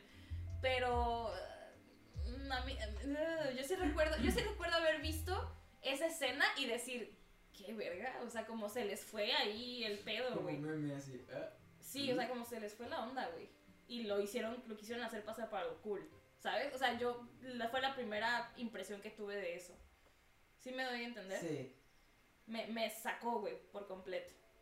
Pero bueno, Ah, es No que la voy es a que- demeritar es como que mí sí me directora, gustó, porque- Es que, o sea, yo te entiendo. Pero a ver, otra vez, hace rato lo decía Benjamín, ¿no? O sea, no hay. O sea, la historia los lo, la cuentan los ganadores, para empezar. O sea, no hay una historia de forma. sin sesgos, mm, ¿no? O sea, no hay una forma de, de contar las cosas tal cual pasaron porque no es humanamente posible. Entonces, luego, lo que está hablando Sofía Coppola no es la historia de María Antonieta, ¿no? Es, ella lo que dice es como que aquí tenemos un adolescente, vamos a explorar esta adolescencia rodeada de exceso, rodeada de sexualización, rodeada de todo lo que conlleva pues crecer en esta monarquía, ¿no? O sea, sí, vamos a hablar de, de los ricos blancos, pero pues vamos a, a compadecernos de ellos, porque es una Es una una blanca. ¿no? O sea, ¿de qué más puede hablar? Pero no la podemos juzgar por eso, ¿no? Porque si empezara a hablar de, de, de los pobres este, latinos, pues entonces vamos a decir, güey, tú no eres una pobre latina, o sea, ¿sabes? O sea, entonces está, está bien. Y, y otra vez, es una figura de una mujer, sin una figura paterna, que se casa joven, que bla, bla, bla, y la busca la identidad y temas de feminidad, bla. Entonces, creo que es una forma, eh, una decisión estética que me gusta y que también, eh, o sea, María Antonieta bailando strokes me encanta, lo siento. o sea. se me cayó el celular del shock. Así de- Se le cayó el celular. ¡Está Ajá. chido! ¡Está chido! Es, es que creo, por ejemplo, que aquí de- necesitamos hacer una pausa. Ok. Y la pausa, al final de cuentas, y creo que la razón por la cual chocamos tanto es sobre nuestra conceptualización de la realización de las, de las obras de época. Ok. Y ese es el pedo que tenemos, ¿no? O sea, Sí. a- al final de cuentas, Natalia, tú y yo tenemos una ideología un poquito más tradicionalista. Nos Sí, dicen que es algo de época y pues nos imaginamos que va a tener de zapatillas de la época de oro y nos imaginamos que van a utilizar pelucotas y que toda la música que vamos a escuchar va a ser música de cámara como si fuera Mozart. Sí. Y exactamente lo que, lo que Sofía Coppola trata de hacer es romper exactamente con eso. Lo haya hecho bien o mal, nosotros lo detestamos porque lo hizo. Sí. Y Hugo lo odia y Hugo lo adora porque Por lo, lo hizo. sí. Porque dice qué forma tan más divertida e ingeniosa de romper con este concepto. Porque yo lo entiendo, o sea, yo entiendo estas cosas, ¿no? Es como, claro, está tratando de hacer un reflejo contemporáneo de la adolescencia dentro de la época. Porque si María Antonieta hubiera vivido en nuestra época, usaría Converse y Strokes. Sí, sí, sí, claro. Pero. Pero, María Antonieta no vivía en nuestra época. así como, pero, No le griten a nuestra audiencia, chavos. Oh, lo siento. yo voy a gritar lo que quiera. Pero, sí creo al final de cuentas que más allá de que esté bien logrado o esté mal logrado, es definitivamente un tema divisivo dentro de la película de María Antonieta y por eso tampoco no es ni la mejor criticada ni la mejor recibida, ¿sabes? Mm, sí. Creo que fue una de esas cosas en las que decidió lanzar un Hail Mary. No fue touchdown. Yo con mis analogías de fútbol americano, perdónenme. Al final de, al final de cuentas me gusta el fútbol americano. Y así como todo el mundo hace analogías de fútbol, yo hago de americano. El punto con esto es que lo intentó. Creo que no, creo que no le atinó del todo. Pero entiendo la intención y eso definitivamente se reconoce. Sí, pues tiene un valor también, ¿no? O sea, O sea, y, y lo siento, pero, pero de repente vemos... estrellita por esforzarse acá. O sea, o sea, No, o sea, yo entiendo, pero por ejemplo, si no, lo que pasa, y lo tengo que decir, cosas como esta madre de Bridgerton de Netflix, güey. Bridgerton es una idiotez. Ah, yo no la he visto. Ay, tampoco la he Bridger-. Bridgerton es un drama romántico de cámara británico creado por Shonda Rhimes. Entonces es Grey's Uf, Anatomy, no. pero de cámara británica. Y, y, y mire, yo, al final de cuentas, yo tengo que decirlo, ¿no? Grey's Anatomy es como mi- uno de mis grandes guilty pleasures. Puedo entender por qué. Porque Grey's Anatomy es la serie que yo pongo para no pensar, ¿no? Entonces el Shonda verso me gusta. Shonda Verso. Qué intensito. Shonda verso, a huevo. Así, pu- pu- puedo, ver, puedo ver durante dos horas dos capítulos de doctores Bueno. que se mueren más fácilmente que los pacientes, ¿no? Y Sí. digo, oh, pero digamos, cuando vemos Bridgerton, una de las cosas que trata de hacer Bridgerton es que hacen de forma de cámara del siglo XIX música contemporánea. Y de repente los personajes están bailando una canción de Ariana Grande pero tocada con violines. What?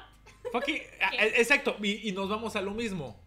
Creo que es un acercamiento interesante, pero también creo que lo hicieron para que le dijeran a los jóvenes, mira, esto es para ti, o sea, porque Netflix, Puedes ver esto. exactamente, porque Netflix se ha convertido en el demonio del Es de- entretenimiento. Bueno, Pero pero no es eso, aburrido. es hablar del dispositivo cinematográfico, ¿no? O sea, porque aquí mi problema es que no están viendo eh, eh, las verosimilitudes cinematográficas. O sea, la primera forma de censura es la realidad que nos anteponemos eh, a- aquí en el cine, ¿no? Entonces, si se supone que esta es una realidad construida por el autor y ya te estás limitando a partir de lo que consideras verosímil, digo, ya podemos entrar a otro debate y a otro tema, pues, o sea, digo, ¿qué, qué está pasando, no? O sea, como que dentro de esto, de, de que, bueno, como es una, una eh, eh, película de época, no puede haber vestidos con Converse porque, porque no, porque así no pasó. Pero es una realidad construida, o sea, el verosímil, estás, estás yéndote por algo que ya, ya preexiste, ¿no? Pero entonces, ¿cómo rompes? ¿Cómo, cómo...? O sea, porque está, está este ejemplo, ay, ¿cómo se llama este musical que estuvo súper de moda? Que todo el mundo amó. Hamilton. Hamilton, ¿no? O sea, Hamilton es un ejemplo de eso también. Hay rap y hay este historia de los Estados Unidos y todo el mundo lo adoró. ¿Por qué? ¿No? O sea, yo ahí digo, o sea, pues Sofía Coppola lo hizo antes, ¿no? Solamente no era musical. No, pero bueno, yo creo que lo que Benjamín y yo decimos no es tanto como el hecho de que si es de época tiene que ser completamente de época y tiene que ser como by the book.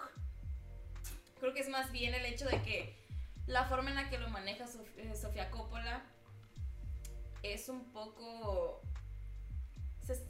al menos a- como yo lo recuerdo, porque tiene mucho tiempo que, que vi la película, que creo que ni siquiera la vi completa, eh, te saca de onda, güey. Sí te saca de... A mí me sacaba de, de rollo, ¿me explico? Y pues, no sé, no he visto Hamilton, pero muy probablemente si veo Hamilton me va a pasar lo mismo. ¿Me explico? O sea, como tal vez soy yo siendo Yo. yo, con, cerrada, güey, de mente, no lo Está sé. bien. Ya hablemos de Lost in Translation. bueno, regresemos a Lost in Translation. Ajá. Anécdota de Lost in Translation, Hamletina, por favor. ¿De qué se trata Lost in Translation ahora sí? Bueno, Lost in Translation es la historia de dos estadounidenses que se encuentran en un hotel en Japón. ¿No? Son dos extraños que se conocen un día en un bar.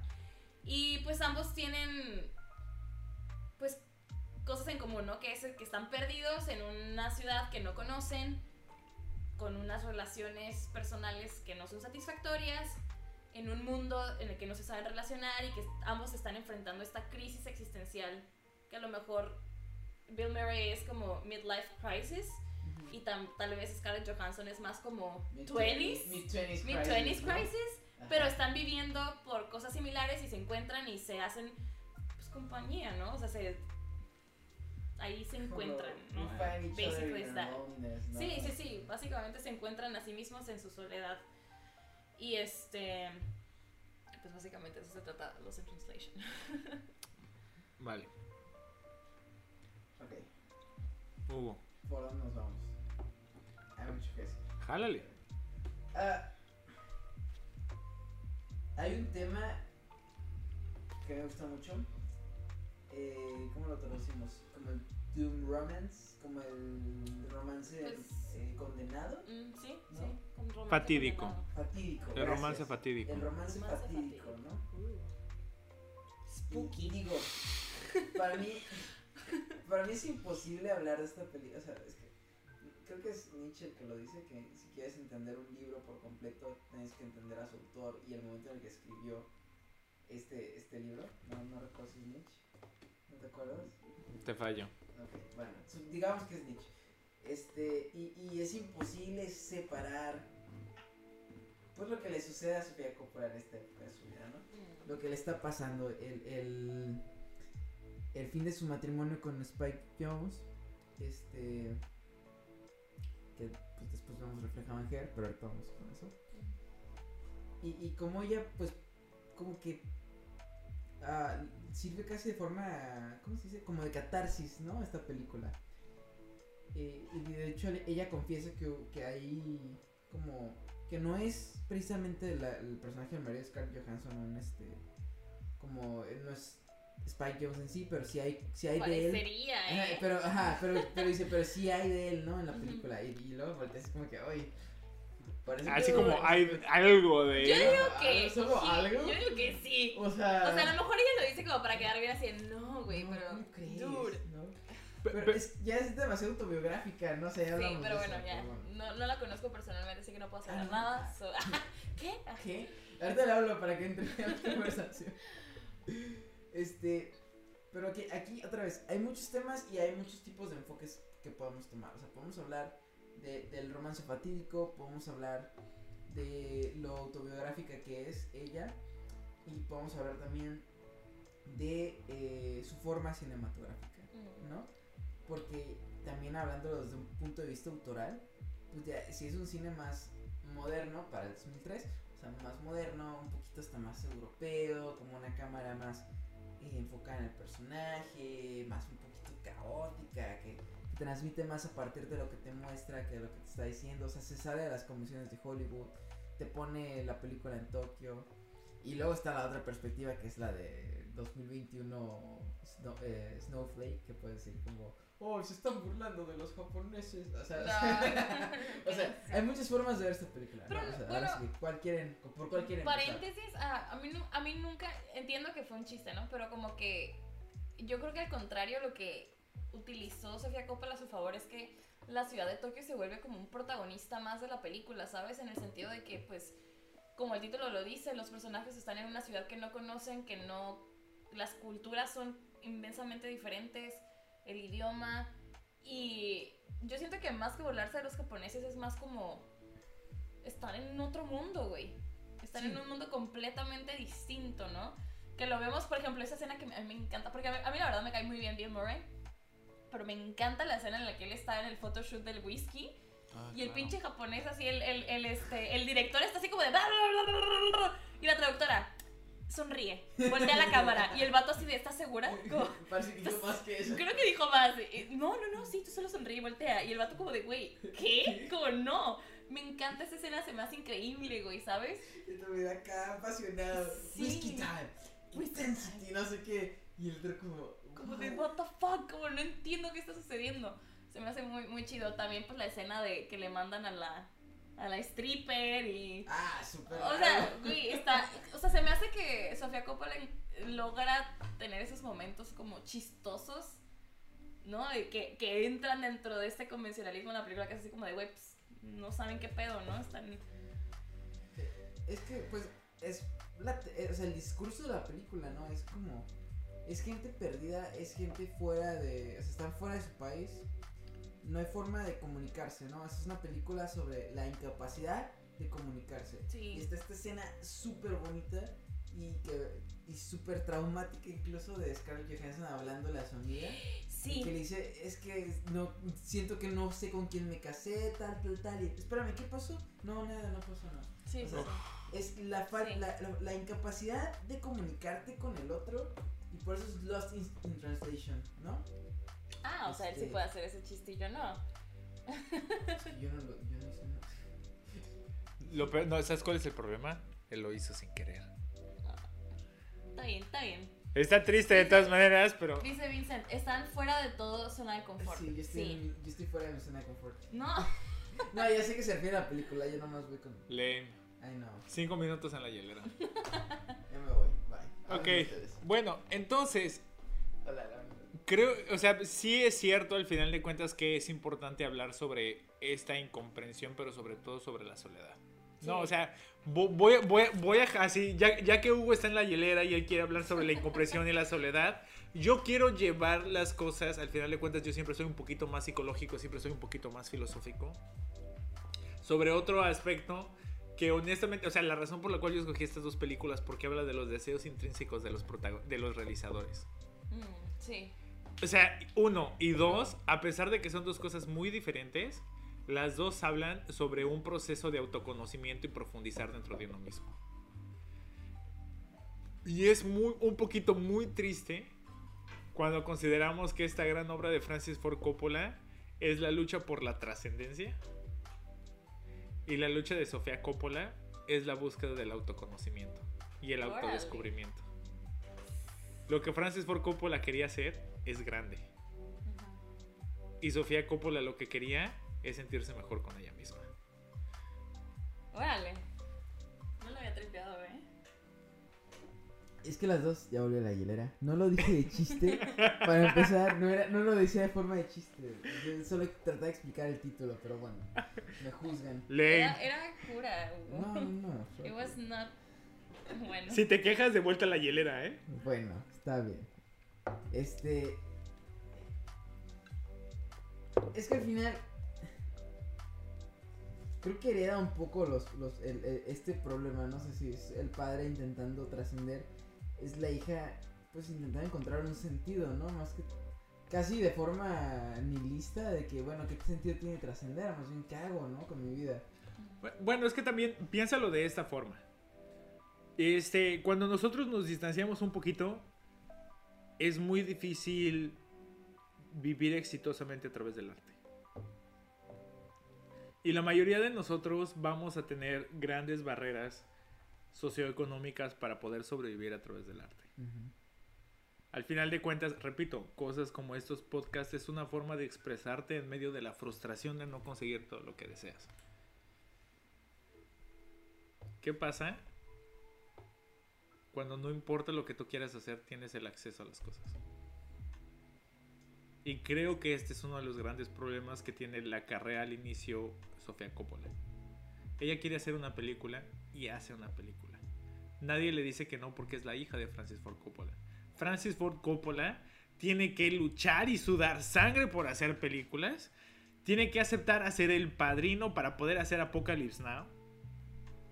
O sea, y el padrino cambia no porque fuera la idea original, sino porque Francis Ford Coppola la transforma mientras él decide hacer esta película. Agarra una película de gangsters chafa tradicional que estaba diseñada a ganar dinero y no hacer nada, y él la transforma con su discurso personal.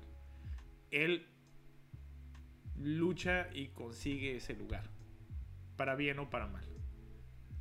Sofía ya lo tiene. El hombre que tiene que luchar busca trascendencia. La mujer que ya lo tiene necesita entender si esto es lo que realmente quiere. Tal vez más buscar qué hacer con eso, ¿no? ¿Qué hacer con eso O sea, también? porque no es que lo quiera, no, o sea, ya lo tiene, es inherente. Pero, Pero, pero, pero bien pero- podría haber decidido hacer otra cosa. O sea, no hay No, nada no. más triste que la Pues- banda de los hijos de los Beatles, güey. Mm. Es muy triste, pero es verdad. Dice, dice Vincent, ¿seguiría haciendo arte sin esas barreras? Mira, por ejemplo, eh, aquí nos metemos en la concepción del arte, ¿no? Si nos, nos centramos en la concepción del arte, la forma más simple en la que yo he tenido que definir el arte, sobre todo cuando me tengo que sentar a comentarlo con mis alumnos, es el arte es una expresión de comunicación que trasciende barreras y trasciende épocas. Eso es el arte. Cuando nosotros podemos comunicar un sentimiento sin importar la época y el momento en el cual no- nosotros lo estamos contando. ¿El arte sin barreras es arte? Creo que sí. Porque las barreras no es lo que al arte lo convierte en un arte, sino su habilidad de trascender. Hay gente que tiene todo el acceso del mundo y hace obras de arte. Hay gente que tiene que luchar contra todas esas barreras y cuando hace algo, no digamos cine, digamos una novela, digamos una escritura, es una mamada. Y no trasciende. Al final de cuentas, creo que lo hablamos exactamente en el, en el, primer podcast en el que participé hace dos semanas. En el podcast perdido. Este. Nadie nunca cree que la expresión artística que está haciendo es mala. O sea, imagínense que hay alguien que dice, ay, esta película que todo mundo va a decir que es una porquería es fantástica. Todo mundo cree que lo que están haciendo está bien y es maravilloso. Y por eso eh, la definición de arte no la podemos crear nosotros, sino la crean los demás. Pero es que, o sea, o sea, sí, pero no, pero sí. Porque está Lumet diciendo, ¿no? O sea, como que en el fondo, o sea, hay dos tipos de artistas, ¿no? O de creadores, vamos a llamarlo así. O, eres el que está eh, nervioso y con miedo de que todo el mundo, o sea, mm, vamos a llamarle, ¿cómo, cómo dice él? El self-depiction. El, autodesprecio. El autodesprecio, ¿no? De, ah, es que soy una farsa, o sea, realmente no sé hacer nada, se van a dar cuenta de que no, no estoy haciendo nada valioso. O sea, como este miedo, ¿no? De exponer tu arte, de exponer tu creación a la gente y de que descubran que pues no qué valor tiene, ¿no? Y están los este los que también tienen este no es pues autodesprecio, sino como autorreconocimiento, casi que se sienten como una vasija divina, oh. un, recipiente de, de, algún... La autoadoración. Ajá, de alguna divinidad que tiene que ser este comunicada al mundo, ¿no? Como una especie de Jesucristo. este, entonces están esos dos, esos dos, este, tipos de artistas. Entonces, creo, o sea, porque sí creo que, hay muchos que no, que aunque estén haciendo cosas y películas o, libros o lo que sea, pues siguen teniendo este miedo, ¿no? Como que está ahí de que, bueno, es que tal vez no es tan, tan grandiosa mi obra como dicen que es, ¿no? Sí. Tal vez si se dan cuenta que, pues, la siguiente no es tan buena y esta primera fue solamente un un accidente, no sé.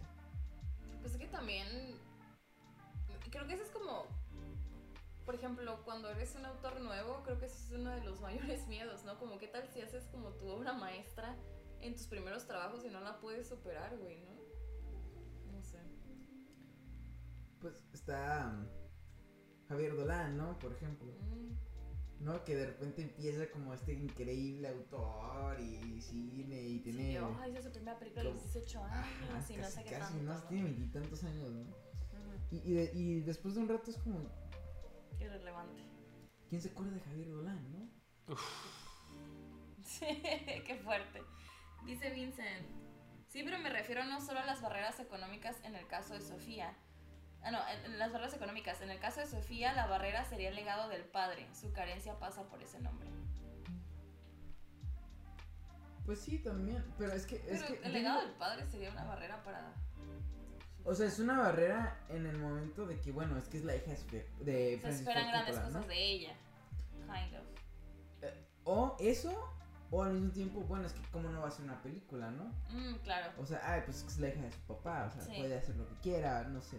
Y siempre está esa comparativa inmediata, ¿no? Y puedes inclusive. Sí, o sea, o se espera mucho de su ella. carrera Ajá. A partir de que es hija de, Sí, o se espera demasiado de ella o se menosprecia porque es.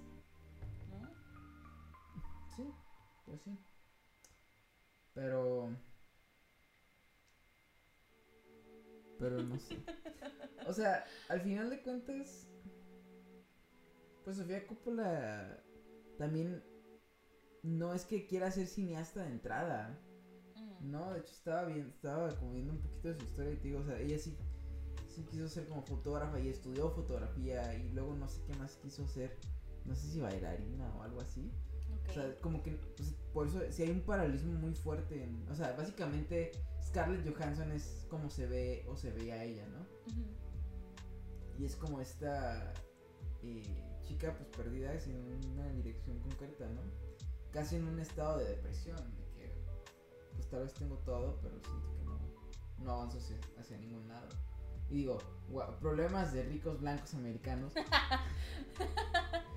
Pero creo que lo hace también que te puedes sentir reflejado en, en sus personajes, Sí. ¿no? En este sentido, sobre- porque también, o sea, el personaje de Murray es un actor famoso En ya- decadencia. en decadencia, ¿no?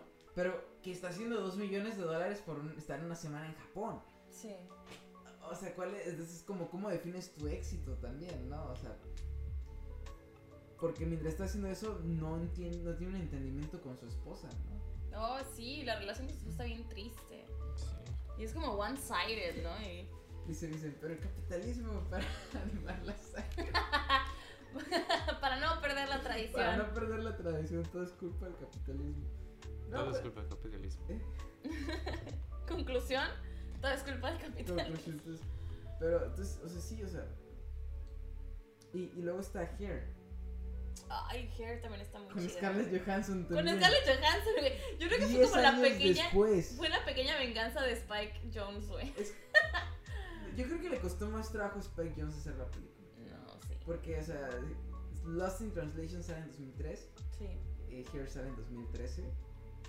Y bueno, me gustó más Hair. Oh my pero- god. ¿Qué?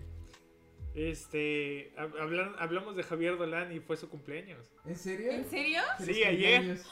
Y cumplió cumpleaños, 32. Javier Dolan. ¿Cumplió 32 años? Güey, Javier No. Dolan tiene mi edad. No, Dios. A la madre. Bueno, pero también él él era hijo de padres que se dedicaban al cine, así que no te sientas tan No, mal. no, no, no, no, no es que me sienta mal, simplemente es un, es, es un, punto, es un punto de comparación y es un inevitable punto de quiebre, ¿no? o sea, sí. es como a los 32 años tiene 6 películas y ganó Cannes. Y tú, ah. Bueno, pero otra vez, o sea, ¿dónde está Javier Dolan? No, yo digo que no. ¿Dónde estoy yo? Pero bueno, o- ¿Dónde otro está tema. Mi ¿no? O sea, mi del jurado. Este, bueno. Entonces, Decías que te gustaba más Hair. me gusta más Hair. Eh, pero de todos modos, como decía hace rato, no puedo evitar encontrar similitudes en la, en la cámara, ¿no? De, de Spike Jones, en la cámara de Coppola, al menos en esta película. Y, y, o sea, sí se sienten como películas hermanas, ¿no? Como- Sí, Como sí. la ciudad, o sea, es esta ciudad de Tokio muy futurista y luego está esta ciudad como... Es un- una especie de Los Ángeles futurista. sí, es como un Los Ángeles en el futuro. Este, son personajes solitarios, alienados, sale Scarlett Johansson en las dos. O sea, es como inevitable, ¿no? Compararlas. Y son como las dos perspectivas de la misma situación. Pero yo siento más que es como un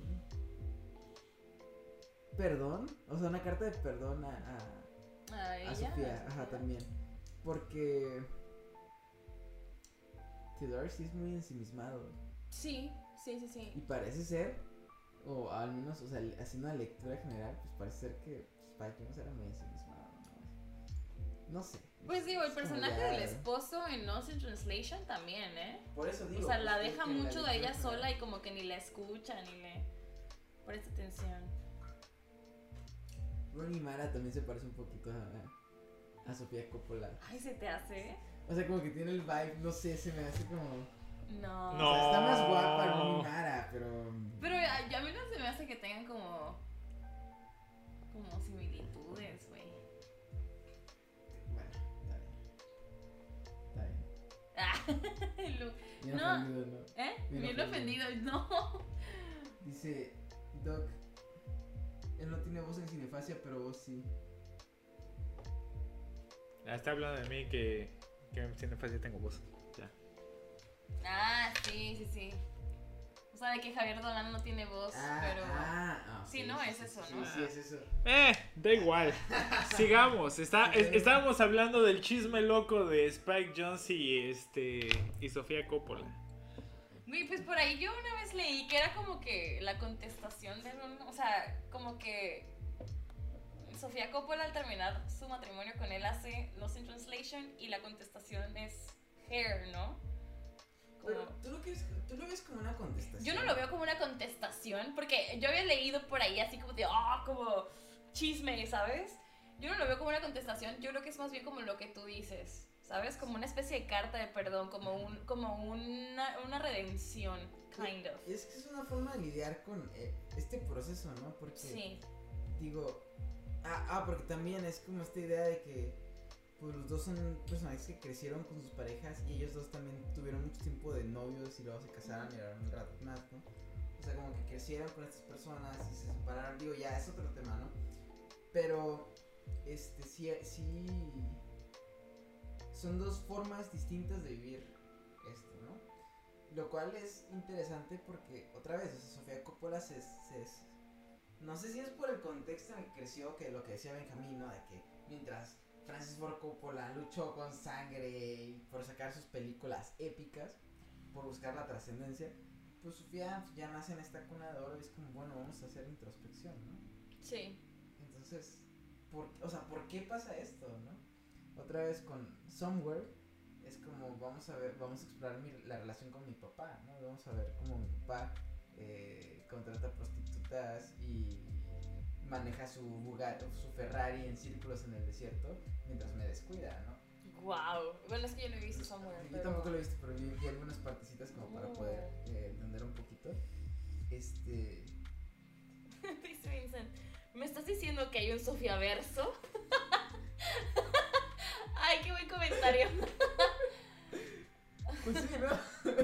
Es como la, las Sofías de distintas realidades, esos personajes femeninos, femeninos ¿no? Bueno, excepto en, en The Bling Ring, ahí es este. Ah, yo no he visto The Bling Ring. Watson robando. Es Emma Watson portándose como niña mala, güey. Como, niña. ¿Qué? Que, que, güey, pues es la verdad, ¿no? O sea, que, queremos admitirlo o no queremos admitirlo. La razón por la cual Emma Watson sale en The Bling Ring fue como de. Fui la niña buena con Harry Potter. Tengo que demostrar. Puedo ser demostrar que soy la niña mala, súper sexualizada y demostrar que puedo hacer algo más. Yo no he visto The Bling Ring. Juega exactamente con ese tabú, la niña buena que resulta que no lo es. Y luego está Palo Alto. Palo Alto, sí, es de ella. sale esta morra, ¿cómo se llama? Emma Roberts. O sea, pero otra vez son, son los mismos temas. Sí. No, es la adolescencia, la feminidad, pues este. Eh, eh, la sensación de estar perdida. O sea, es siempre, siempre habla sobre esto. Y, y creo que es de esas autoras que o sea, a lo mejor hasta que no encuentre la respuesta no va a cambiar, ¿no? Mm. Si no es que nunca cambia. O sea, sí, pues tal vez, ese, tal vez esa, este cuestionamiento se volvió parte de su discurso, ¿sabes? ¿Qué? Mi pregunta es, ¿está mal? No. ¿Está bien? Yo creo que no está mal. Yo creo que es necesario. Incluso me atrevo a decir que es necesario. Ay, no, no es de, no es de Sofía Coppola. ¿Cuál? ¿Palo Alto? Sí, Palo Alto no, ¿sí? Gia Coppola. Ah. Hay una Gia Coppola. Hay una Gia Coppola. La familia Coppola crece. ¿Quién es Gia? A ver, uno, ¿quién es Gia Coppola? Yo tengo años creyendo que Palo Alto es de Sofía Coppola. ¿En serio? De verdad. What's going on? Un segundo, estoy investigando. Se parece a Sofía. ¿eh? Wikipediando. Tal vez es como una hermana, o una prima o algo así. Sí. La otra hija de Nicolas Cage, que no es su hijo metalero. Es la sobrina de Sofía Coppola. Güey, me siento engañada. Yo siempre pensé que era de Sofía Coppola Palo Alto. Oh my god. Bueno. Wow. ¿Es como una ópera prima de la sobrina? Es. A ver. Ya no hay. Sí, sí, exactamente. Es su ópera prima. Efectivamente. Wow. Y toca, toca los mismos temas de niña rica, ¿no? O sea. Pero bueno. Pues probablemente porque pues experimentó la misma vida que. Pues parecida. ¿no? Ah, es la nieta de Coppola, dice Wow, estoy impactada, eh. De verdad yo pensaba que Palo Alto era de Sofía Coppola. Oh my god. Yo, yo, o sea, yo sí, sí recordaba que tenía que ver algo con Coppola, con un Coppola. Y no estaba seguro si era Sofía, pero, o sea, como que. A lo mejor fue productora, habrá sido productora. A lo mejor, ¿no? Bueno, de la misma forma que que Francis Ford Coppola creo que ha trabajado de productor en algunas de las cosas de sus hijos. Sí, sí, él ha sido productor de, las películas. bueno, es que eso es un caso y luego está otra vez Nicolas Cage, ¿no? Diciendo como, no, no quiero que me reconozcan por mi apellido. Me, me voy a cambiar y voy a ser Nicolas Cage como los cómics. Mira, no, no puedo asegurar en qué momento descubrí que Nicolas Cage estaba relacionado familiarmente a Francis Ford Coppola, pero fue hace reciente, o sea, neta fue algo reciente que sí me impactó demasiado, güey. También cuando descubrí que Emma Roberts es As- Es Sobrina, la ¿no? sobrina De de Julia Julia Roberts, Roberts, sí. güey. ¿What? Sí, sí, sí. Como, Pues ya, son las nuevas generaciones, ¿no? bueno, Ni anyway. tan nuevas ya, pero bueno. Este. Pero, o sea, la pregunta es.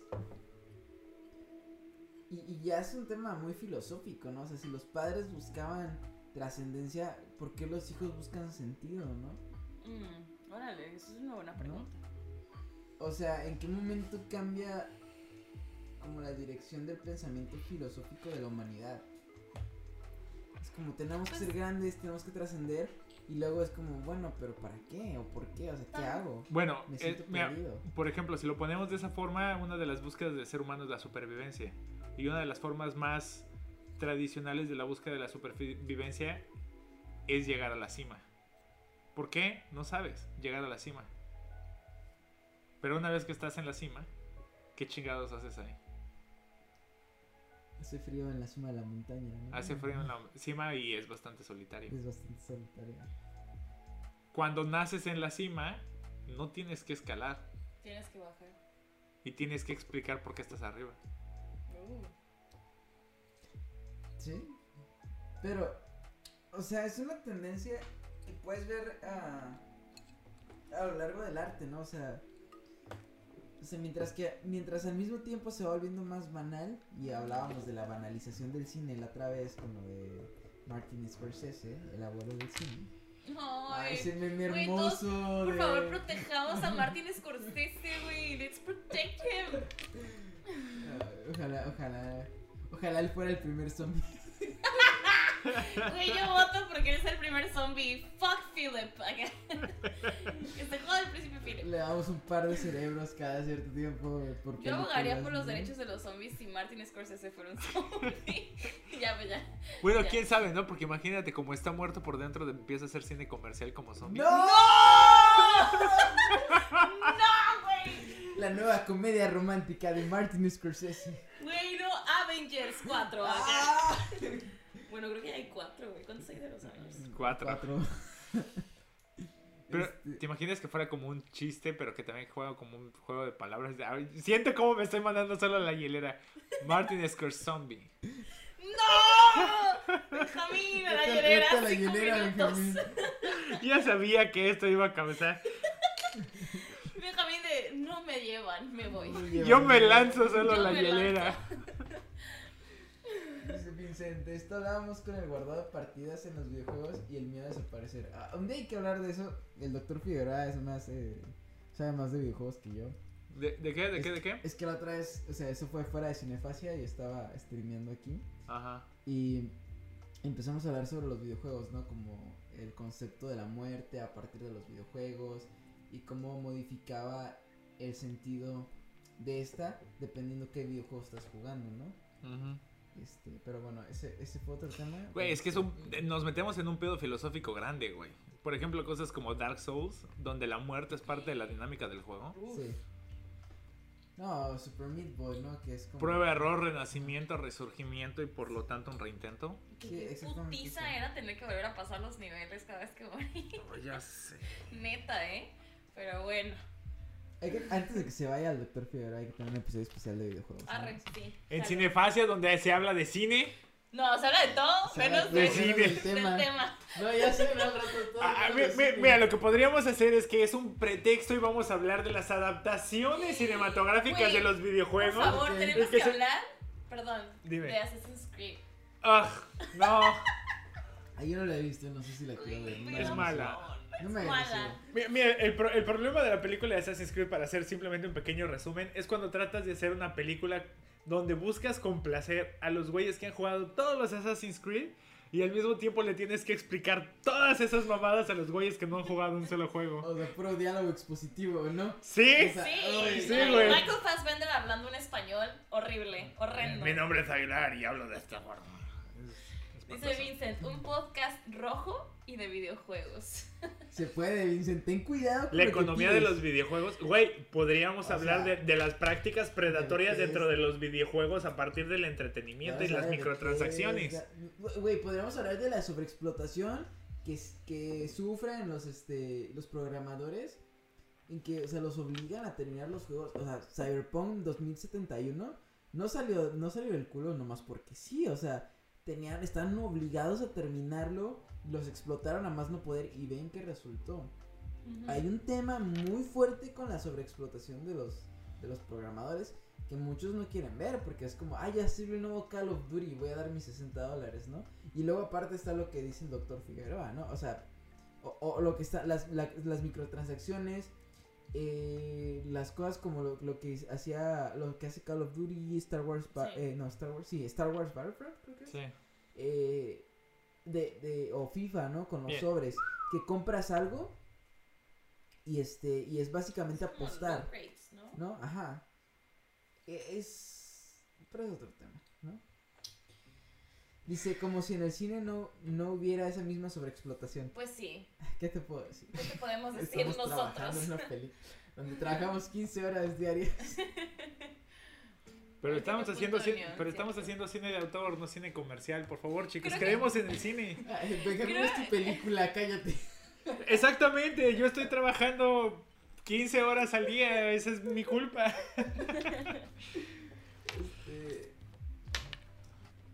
es, complicado hablar de esto, ¿no? En muchos sentidos. Pero no es el tema, o sea, lo podemos, lo podemos dejar para otro, otro podcast, creo yo. Eh, anyways, anywho's, cerremos con Sofía Coppola, ¿no? Y ya después tenemos poquita libertad de temas por unos 15 minutos o algo así. Eh, bien, otra vez, para mí es lo más interesante de este como copolamanía, que así le pusimos. es, es como...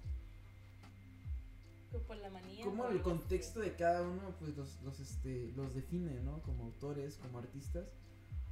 Y, y qué, qué pasa con, con Sofía, ¿no? Que, o sea, pasa de ser como esta chica un poco perdida en qué hacer con todo, a ser una directora, una autora muy influyente. Este y que toca temáticas, pues sobre todo filosóficas, ¿no? ¿Es esto por las ventajas que tiene? ¿Es esto porque sus preocupaciones más grandes no tienen que ver con el dinero? O sea, son preguntas difíciles, pero que hay que hacerse, ¿no? porque me decía el doctor Figueroa y lo hablábamos, cuando tus pedos no son económicos, tus pedos siempre son interpersonales, ¿no? Sí, sí, sí. Digo, que evidentemente cuando tienes pedos económicos también tienes pedos, eh, ¿cómo se llama? Interpersonales Inter es entre otras personas, intra es hacia adentro. No, pues ambas, ¿no? Inter e intra. ¿No? Pues sí. Yo aquí es interpersonal e intrapersonal. Pues sí. ¿No? O sea, yo, yo por lo, que decía la otra vez que hablábamos de lo del amor, ¿no? Como cuando, o sea, ya sabe, los tres grandes temas del cine, vida, amor y muerte, ¿no? Entonces, cuando es amor, generalmente es porque pues, tienes tu vida resuelta, entonces todos tus únicos pedos son del amor. Eh, y parece un poquito que esos son los de Sofía Coppola, ¿no? O sea, el amor no solo de pareja, sino el amor del padre, ¿no? De esta figura perdida. Pero pues otra vez fue porque vivió el declive de su papá, ¿no? Y no tenía esa ausencia. Que es chistoso, ¿no? Si tiene un papá que no tiene que, que, no tiene que trabajar tanto, ish, Sí, porque pues ya había hecho su fortuna, güey. En realidad es un señor que está en la peor crisis de su vida porque perdió el rumbo. Chale. No sé, no sé. Ya hablen ustedes, ya hablan mucho. es que yo ya no sé qué decir. Creo que yo ya, ya ahorita me sequé y por eso estoy pensando en otra cosa. pero tú elegiste el tema. pues ya sí, pero al final de cuentas ya. Yo me doy por bien servido en este momento. Bueno, Pues mira, yo lo que puedo decir es que creo que sí definitivamente influye el contexto de ambos directores, o sea, tanto influye la época en la que empezaron a hacer películas y creo que también influye el contexto en el que empezaron a hacer películas, ¿no? Como lo mencionaba el doctor Figueroa, de que Francis Ford Coppola sufrió para hacer el cine que hizo, ¿no? Y, y, el precio a pagar fue nunca poder superar su obra maestra, ¿no? Y Sofía Coppola pues nació dentro de la comodidad de tener las facilidades tanto económicas como de contactos, porque pues ella creció en la industria del cine con un padre tan influyente en la del cine como Francis Ford Coppola que cuando dejó de hacer películas, o sea, no dejó de hacer películas, simplemente dejó de dirigirlas porque siguió siendo productor, güey. Siguió estando como que en contacto con el mundo, ¿no? Entonces, con el mundo del cine, pues.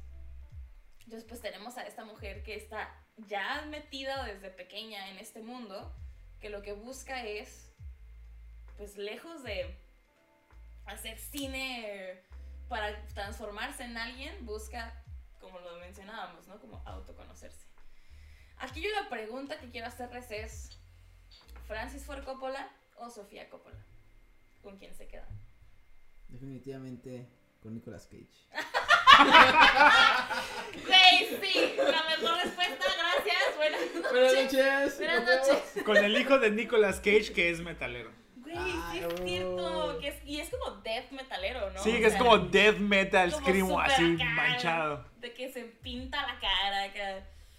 Se dice con Martin. Bueno, pero Martin Scorsese. es Ay, pero porque Martin Scorsese es, Es trampa, o sea, con él siempre, están nuestros. en es el abuelito de todos. Eh, no sé. Sincer, honestamente no lo sé. Porque si bien seguramente en los libros de historia nos vamos a acordar más de, Francis. de Francis, pues el discurso de Sofía también es interesante. Sí, ¿no? Y está muy. Creo que lo que ha logrado ella está muy chingón, ¿no? O sea, como directora. Creo que va a depender del resto de su carrera. Mm, porque, o sea, Sí, todavía tiene mucho por ir. O sea, sí. más bien, para mí la pregunta es: ¿qué pasa? Y, y más con- viendo hacia Francis Ford Coppola, ¿qué pasa si llegas a ese punto en tu carrera en que ya hiciste lo mejor que pudiste hacer? Fuck. ¿Qué ¿Cómo le pasó a él? ¿Cómo- ¿Qué pasa después, no? Ajá. O sea, eh, doctor Figueroa, ¿qué hace usted si, su- si esta película es lo mejor que puedes hacer? Me mato. No, ¿qué? Benjamín. O sea, es como, esta- esta es como- chicos, chicos, no condonamos las autolesiones del suicidio. Dice Camus que la pregunta filosófica más importante es si merece la pena estar vivo. Y ahora, ¿merece la pena estar vivo después de haber logrado lo máximo que puedes hacer? O, o siempre está la reminiscencia de esperanza de que puedes, puedes hacer algo mejor. O sea, es como otro conflicto filosófico completamente distinto, ¿no? Más profundo, no sé. Mira, este. Dice, dice Vincent, hay que retirarse cuando vas ganando. ¿Ve? Hombre inteligente. Eh, Ven, es, es de estas cosas, güey. Después de que ganas un Oscar o algo por el estilo, dices, no, es que ya no voy a hacer cine. Ya me Dice, voy a- bad bitch. I'm Bye. done". Desde el podio dices, por cierto, yo me voy a jubilar. Excelente manera de aumentar el valor del, del producto, Doc. Ah, pues porque me mato. Exacto, O sea, me huevo, mato. te a mueres huevo. y No, ya. no, pero digamos, hab- hablando, hablando en serio, ¿no? Eh, si- si- sin el chiste eh, emo millennial suicida. Este, No, aquí pro centennial, carnelas.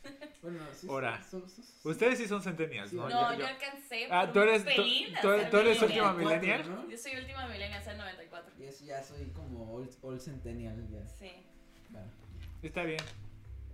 el más chiquito aquí, se me olvidó. sí, es el baby. Entonces, creo que si lo pensamos desde esa perspectiva,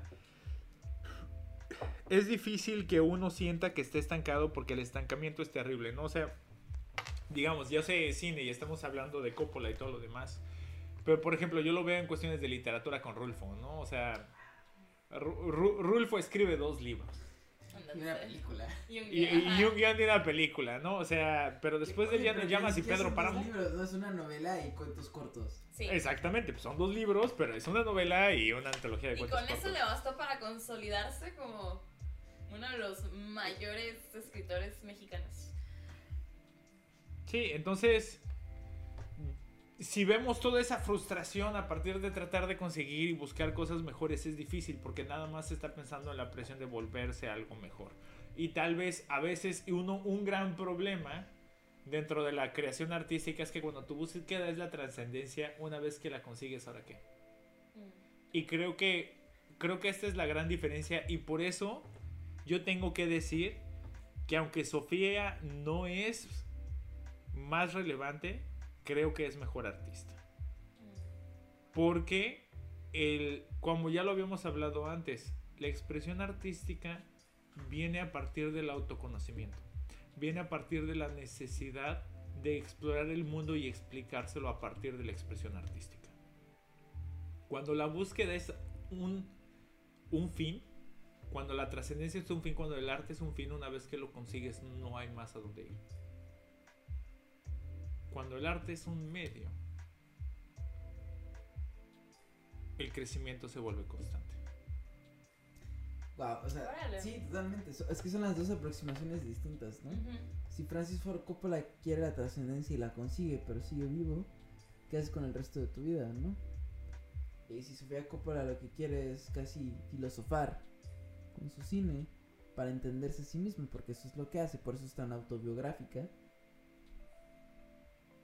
Pues es, eso Cuando se acaba, ¿no? se acaba cuando te mueres, porque en ese momento ya no puedes descubrir más de ti. Porque mientras vas creciendo, vas madurando, vas cambiando, te vas explorando, haces más cine, haces cosas distintas, haces otros temas. Entonces. Sofía Coppola es nuestra candidata número uno. O sea, Para que ser la la primera ganadora zombie. de.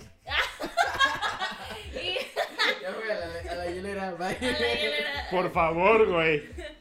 No, pero interesante, o sea que la ganadora de este versus Sofía Coppola. Saludos, chofis. Ven. ¡Saludos, chofas! O sea, yo les dije que al final del día la respuesta la respuesta evidente e instantánea siempre va a ser Francis Ford Coppola, Sí. pero cuando nos sentamos a hablarlo, o sea, porque tenemos que entender también una cosa. Ni, ni el artista más famoso es el más talentoso, ni el más talentoso es el más famoso. Que uno haya hecho una de las obras más reconocidas e influyentes de la historia del cine, no significa que en cuestiones de trayectoria y que nos sentemos a analizar, significa que realmente sea mejor artista. Porque ¿qué es ser artista? Qué interesante pensar. No sé qué contexto tiene la vida de Francis Ford Coppola. Como para que lo que él busque sea trascender. Pero entendiendo el contexto de Sofía Coppola es muy interesante su decisión como artista, ¿no? Güey, Creo que es muy bonito. i- incluso, incluso tal vez, así, de, esta- de estas cosas que, que es bonito reconocer, mira qué curioso que el hombre lo que busca es grandeza y lo que la mujer busca es introspección. Sofía Coppola adopta Coppola quiere ser mi mamá. Soy mi mamá. No, este. No, es, es, es bastante interesante. Sí, qué profundo. Qué profundo. Este podcast profundos con el doctor Figueroa. Eh, profundos y depresivos. No, pues, eh, no sé, no sé, ya no sé qué queda por decir. Quedan tres minutos para las dos horas. Entonces digan cosas por tres minutos. ¿Qué Cosas por cosas, tres cosas? minutos. Este. No, pues bien, lo que podríamos hacer simplemente es despedirnos. Ok, hay que despedirnos. Al final de cuentas, la despedida puede durar tres minutos y así puedes conseguir tus dos horas. Yay. Como película de. Sé quién. Zack. Snyder, no, sí. ¡De Zack Snyder! ¡Ah! No, no, Porque en realidad va a durar cuatro horas. Bueno, es que, sorpresa, vamos a hablar del, del Zack Snyder, este... Pero, güey, nadie de nosotros lo ha visto. Ya sé, pero vamos a hablar de él. Sé. Va- vamos a hablar de lo que la gente en las redes sociales dice sobre el Snyder Cut, güey. O sea, ya nos convertimos en eso, en un canal de YouTube. No, todavía no. No, todavía, Not yet. We're not there todavía yet. no le vendemos el alma al diablo. Este, dice Vicente, no, no, no, profundos y reflexivos. Eso es lo que nos vuelve ligeramente interesantes. Pues critiquen el capitalismo este. Hugo, tú eres el experto en hacer Ok, hoy me siento mal porque antes fuimos por pizzas al Little Caesars.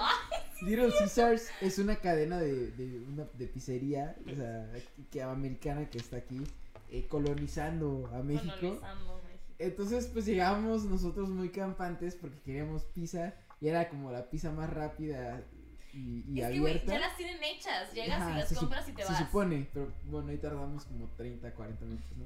Pero bueno, llegamos y yo no sabía que iban a cerrar y pedí algo que no tenían, entonces contribuí a que estos pobres hombres y mujeres se quedaran más tiempo trabajando, siendo explotados porque no les van a pagar esas horas extras, porque todavía tenían que limpiar la cocina y yo los puse a hacer una masa de no sé qué para mi capricho y, y me sentí muy mal cuando me di cuenta que ya iban a cerrar. Me sentí muy, muy mal, estoy muy De arrepentido. que alcanzaste a pagar con dos minutos antes de que Ah, sí, cerraran. o sea, pude- pudimos pagar porque todavía eran las 9.58 de la noche. Este, ho- hoy soy un pequeño burgués capitalista y quiero matarme. No. Pero- Triste. No puedes escapar, güey. No puedes no, escapar. no, no, Eh, no. eh, En un país neoliberal, en un mundo neoliberalista globalizado, ultracapitalista, Impossible. es imposible sobrevivir sin ver ser parte del sistema. Ya sé, es horrible. ¿Qué hacemos? Así como, o a poco alguno de nosotros está haciendo arte sin preguntar primero cuánto me van a pagar. Bueno. Ah, ¿verdad? bueno. Ah, ¿verdad? No, Ah, no, ¿verdad? bueno, no es como que me estén pagando la Exacto. No es como que estemos ganando mucho, Benjamín, Benjamín. págame. Yo tampoco estoy ganando nada. Es como. Dice Angie, no debes que le echaron algo a tu pizza. Güey, sí es cierto, yo tengo, yo tengo un compa que trabaja en cocina, güey, y ese vato sí me ha dicho Güey, que... ¿por qué crees que estabas al ladito? ¡Oh! ¡Ay, qué! Ese güey sí, nos- sí llegó a trabajar en un restaurante de comida rápida y sí dijo, al otro lado, y sí dijo el vato de que cuando llegaban los clientes en los últimos minutos, así de que ya íbamos a cerrar y pedían algo, les escupíamos a la comida o los así tirábamos la carne al suelo, o sea, como hacían ese tipo de cosas, güey. Espero que no le hayan hecho en este libro, ¿sí sabes? Bueno, si nos da COVID, ya sabemos por qué. Dice Vincent, disfruta lo que no dura mucho ese sentimiento. 100% real. Angie, para, por favor. Confirmado por Angie, güey, ya. There's no la, la escape. experta en cocina. Bueno, o sea, si me muero, ya sé por qué. Porque quise comer pizza a las 10 de la noche. Porque decidiste pedirle palitos de Yo Italian sa- bread. Yo no sabía que no tenían esa masa. No, no me puse. No, ya me siento muy mal. Este, bueno, Absolutamente es terrible. Absolutamente terrible. bueno, este, ya vámonos. Sí, ya vámonos, ya Este, vámonos. doctor Figueroa, por favor, su, su epílogo. Mi epílogo. Este. Bueno, re- regresando como una conclusión al inicio, creo que siempre es muy interesante cuando nos sentamos a evaluar cómo dos viajes diferentes, a pesar de que son miembros de la misma familia, nos pueden llevar a conclusiones muy similares. Porque al final de cuentas, eso es algo que yo sí tengo que reconocer por parte de ellos dos como directores, que indirectamente y con temas muy diferentes están hablando de lo mismo. Y por eso se me hizo tan bonito juntar exactamente estas dos películas que no tienen nada que ver, Sí, pero que cuando nos sentamos a hablar en cuestiones de un discurso, tienen todo que ver. Ujú. Son dos personas que se están explorando a sí mismos. Wow, ¿no? Y desde qué, desde qué ¿Y desde, extremos. ¿Y desde qué puntos de vista? Sí. O sea, obviamente, y, y seamos honestos, obviamente Lost in Translation, por más bonita y divertida que sea, pues no mames, no puede competir contra Apocalypse Now. Bueno, es un nivel de complejidad. O sea, es una épica, ¿no? Exactamente. A- a casi mitológica, o sea, sí es otra onda. Así, y por otro lado, creo que es importante al final de cuentas reconocer incluso estos otros discursos que van más allá, ¿no? O sea, yo, yo, yo siempre he discutido sobre la posibilidad y la gran habilidad que tuvo Francis Ford Coppola de hacer este extraño punto medio donde sus películas son un cine de autor que tiene capacidades comerciales o capacidades de culto. Y que al final de cuentas, pues Sofía Coppola, otra vez como una voz femenina importante, pues se ha suscrito exactamente a una ideología similar a la de su padre. Inevitablemente, como incluso Vincent lo dijo, ¿no? O sea, la barrera de Sofía es el fantasma de su padre. Pero creo que mientras que para muchas otras personas la, som- la sombra podría ser muy grande, Sofía ha demostrado que de hecho para, las, para ella la sombra de su padre es bastante pequeña. Wow. Wow. Qué fuerte. O sea, y estamos hablando de Francis Ford Coppola. Sí, o sea, güey. wow. Pues ese quién más puede hacer eso más que su hija, ¿sabes? Como Pues sí. Y, y- tomar la sombra de él y hacerlo como o sea, y en teoría. Pues así debería ser, ¿no? El relevo generacional debería apuntar por cosas más grandes. Cuando volvemos otra vez a filosofía y nos metemos con Nietzsche otra vez, pues es la idea de la ruptura de los dioses. Mm. Para que ella al final de cuentas pudiera decidir convertirse en directora igual que su padre, lo primero que tuvo que hacer es reconocer que su padre no es perfecto. Kill your idols. Exactamente. Y, y- ajá, ese es su, su cine, ¿no? Reconocer eso. Y verse a ella misma bajo ese espejo, ¿no? De lo que significó lo perfecto que fue su padre o que es su padre. Y su, y su relación, Su y su vida, y las conquistas todo, ¿no? amorosas y todo lo demás. Qué interesante. Y ven, por eso creo que ella es mejor. Est- estoy empezando a pensar que todo este podcast solo fue para darte la razón en la Es discusión cierto. que tuvimos el Sí, es domingo. cierto, Benjamín. ¿Is this why? sea, porque quiero que sepan que o sea, el, el domingo pasado, después del podcast, tuvimos esta conversación de sobre Sofía y, y Francis. Y fue como, no, Sofía es mejor, que no sé qué. Y de repente el tema se volvió los Coppola. Y ahora estamos aquí todos dándole la razón al doctor Figueroa. Lo Maldita sea. lograste. Haga. ¡Ey! Yo solo quería exponer mi punto. Ajá. Claro, claro. Pero bueno. este, ¡Ey! Puedo estar equivocado. Es simplemente lo que yo considero. Vincent. No, ¿cómo creen? ¿Les parece? wow. guau. Bueno, Ay, anyways. este, Anyways, mira. despedida. Ustedes me pidieron que participara más en este podcast. Está bien, está bien. Mira, yo- Mira, yo prefiero neta- esto a que Yo te seas voy a ser Jorge Campos. sincera. Y no, y no lo digo porque acabamos de decir todo esto. Yo sigo. el- yo sigo prefiriendo a Francis Ford Coppola. Pero sí reconozco que como artista, Sofía Coppola es mucho mejor. Ah. ¿Sabes? Pero bueno, ahora sí. Creo que tienes razón. Su cierre, Hamletina, por favor. em, pues mi cierre es. Es Bye. Este, es este, bye. Es este. Adiós. Bye, bitch. Again. No, este. No, pues eh, estuvo cool. O sea, lamentablemente, pues no tuvimos como el tiempo de sentarnos a ver las películas como lo solíamos hacer. Pero Ya volverán esos ya tiempos. volverán esos tiempos. Y la neta fue. Estuvo chido, estuvo Sí, interesante. estuvo cool. Descubrimos cosas. Descubrimos cosas, pensamos. Y- Y pues. Vean. Vean a los Coppola. Copolícense. Copolícense. Güey, qué horrible. Qué horrible. Bienvenido a este dispositivo. No, pues sí. Pues nada, ya vimos que todo esto fue una maquinación del doctor Figueroa. Ay, para- no fue. Para darle la razón. Descubrimos que Nicolas, dice Vincent, descubrimos a la familia Coppola. Güey, descubrimos que Nicolas Cage es Coppola, que Gia Coppola dirigió Palo Alto. Los Coppola están por todas Los partes. Coppola están por todas Pueden partes. estar en tu casa, ten cuidado. La próxima vez que salgas con alguien, podría ser un Coppola. o ese Coppola podría ser tú. Jesus Christ. Bueno, ya nos vamos todos a la ya hielera. nos vamos todos a la hielera. Este, no, pues muchas gracias por acompañarnos. Baneados una semana. Baneados una semana. Eh, si quieren ver eh, el siguiente tema del que vamos a hablar, que ahora me toca a mí. Ahora, Sí, lo ahora lo eligiera escoger. Huguito. Eh, pues vean, en, búsquenos en Instagram, en Cinefacia Podcast. Ahí vamos a estar posteando de qué se va a tratar nuestro Cinefacia 7. Lucky number, ¿no? Lucky number. Entonces, eh, no sé, se me ocurrirá algo chido, espero. Eh, muchas gracias, doctor Figueroa, por acompañarnos. Siempre es un placer decir barrabasadas con ustedes. Estamos muy felices de que lo podemos aprovechar en estos tiempos. Porque ya vendrán los de, fla- de los de vacas flacas, ¿no? Pero, pero bueno, eh, Hamletina, tus redes. Yo estoy en todas mis redes como Natiferovsky con V I Y E Y. Ugh. ¿Y Y? Y- Y Y. Y. Ya deja- dame esa cerveza. Este. Yo estoy como Huge Cruz, arroba Huge Cruz, H-U-G-E Cruz. Y pues les doy las gracias por escucharnos, por tomarse el tiempo de estar aquí con nosotros, escuchándonos eh, payasear y filosofar sobre cine, que es lo que más nos gusta. Nos vemos a la próxima. No de mi conclusión, porque yo ya hablé demasiado, entonces ya. Este, ya, no, solo sería reiterativo.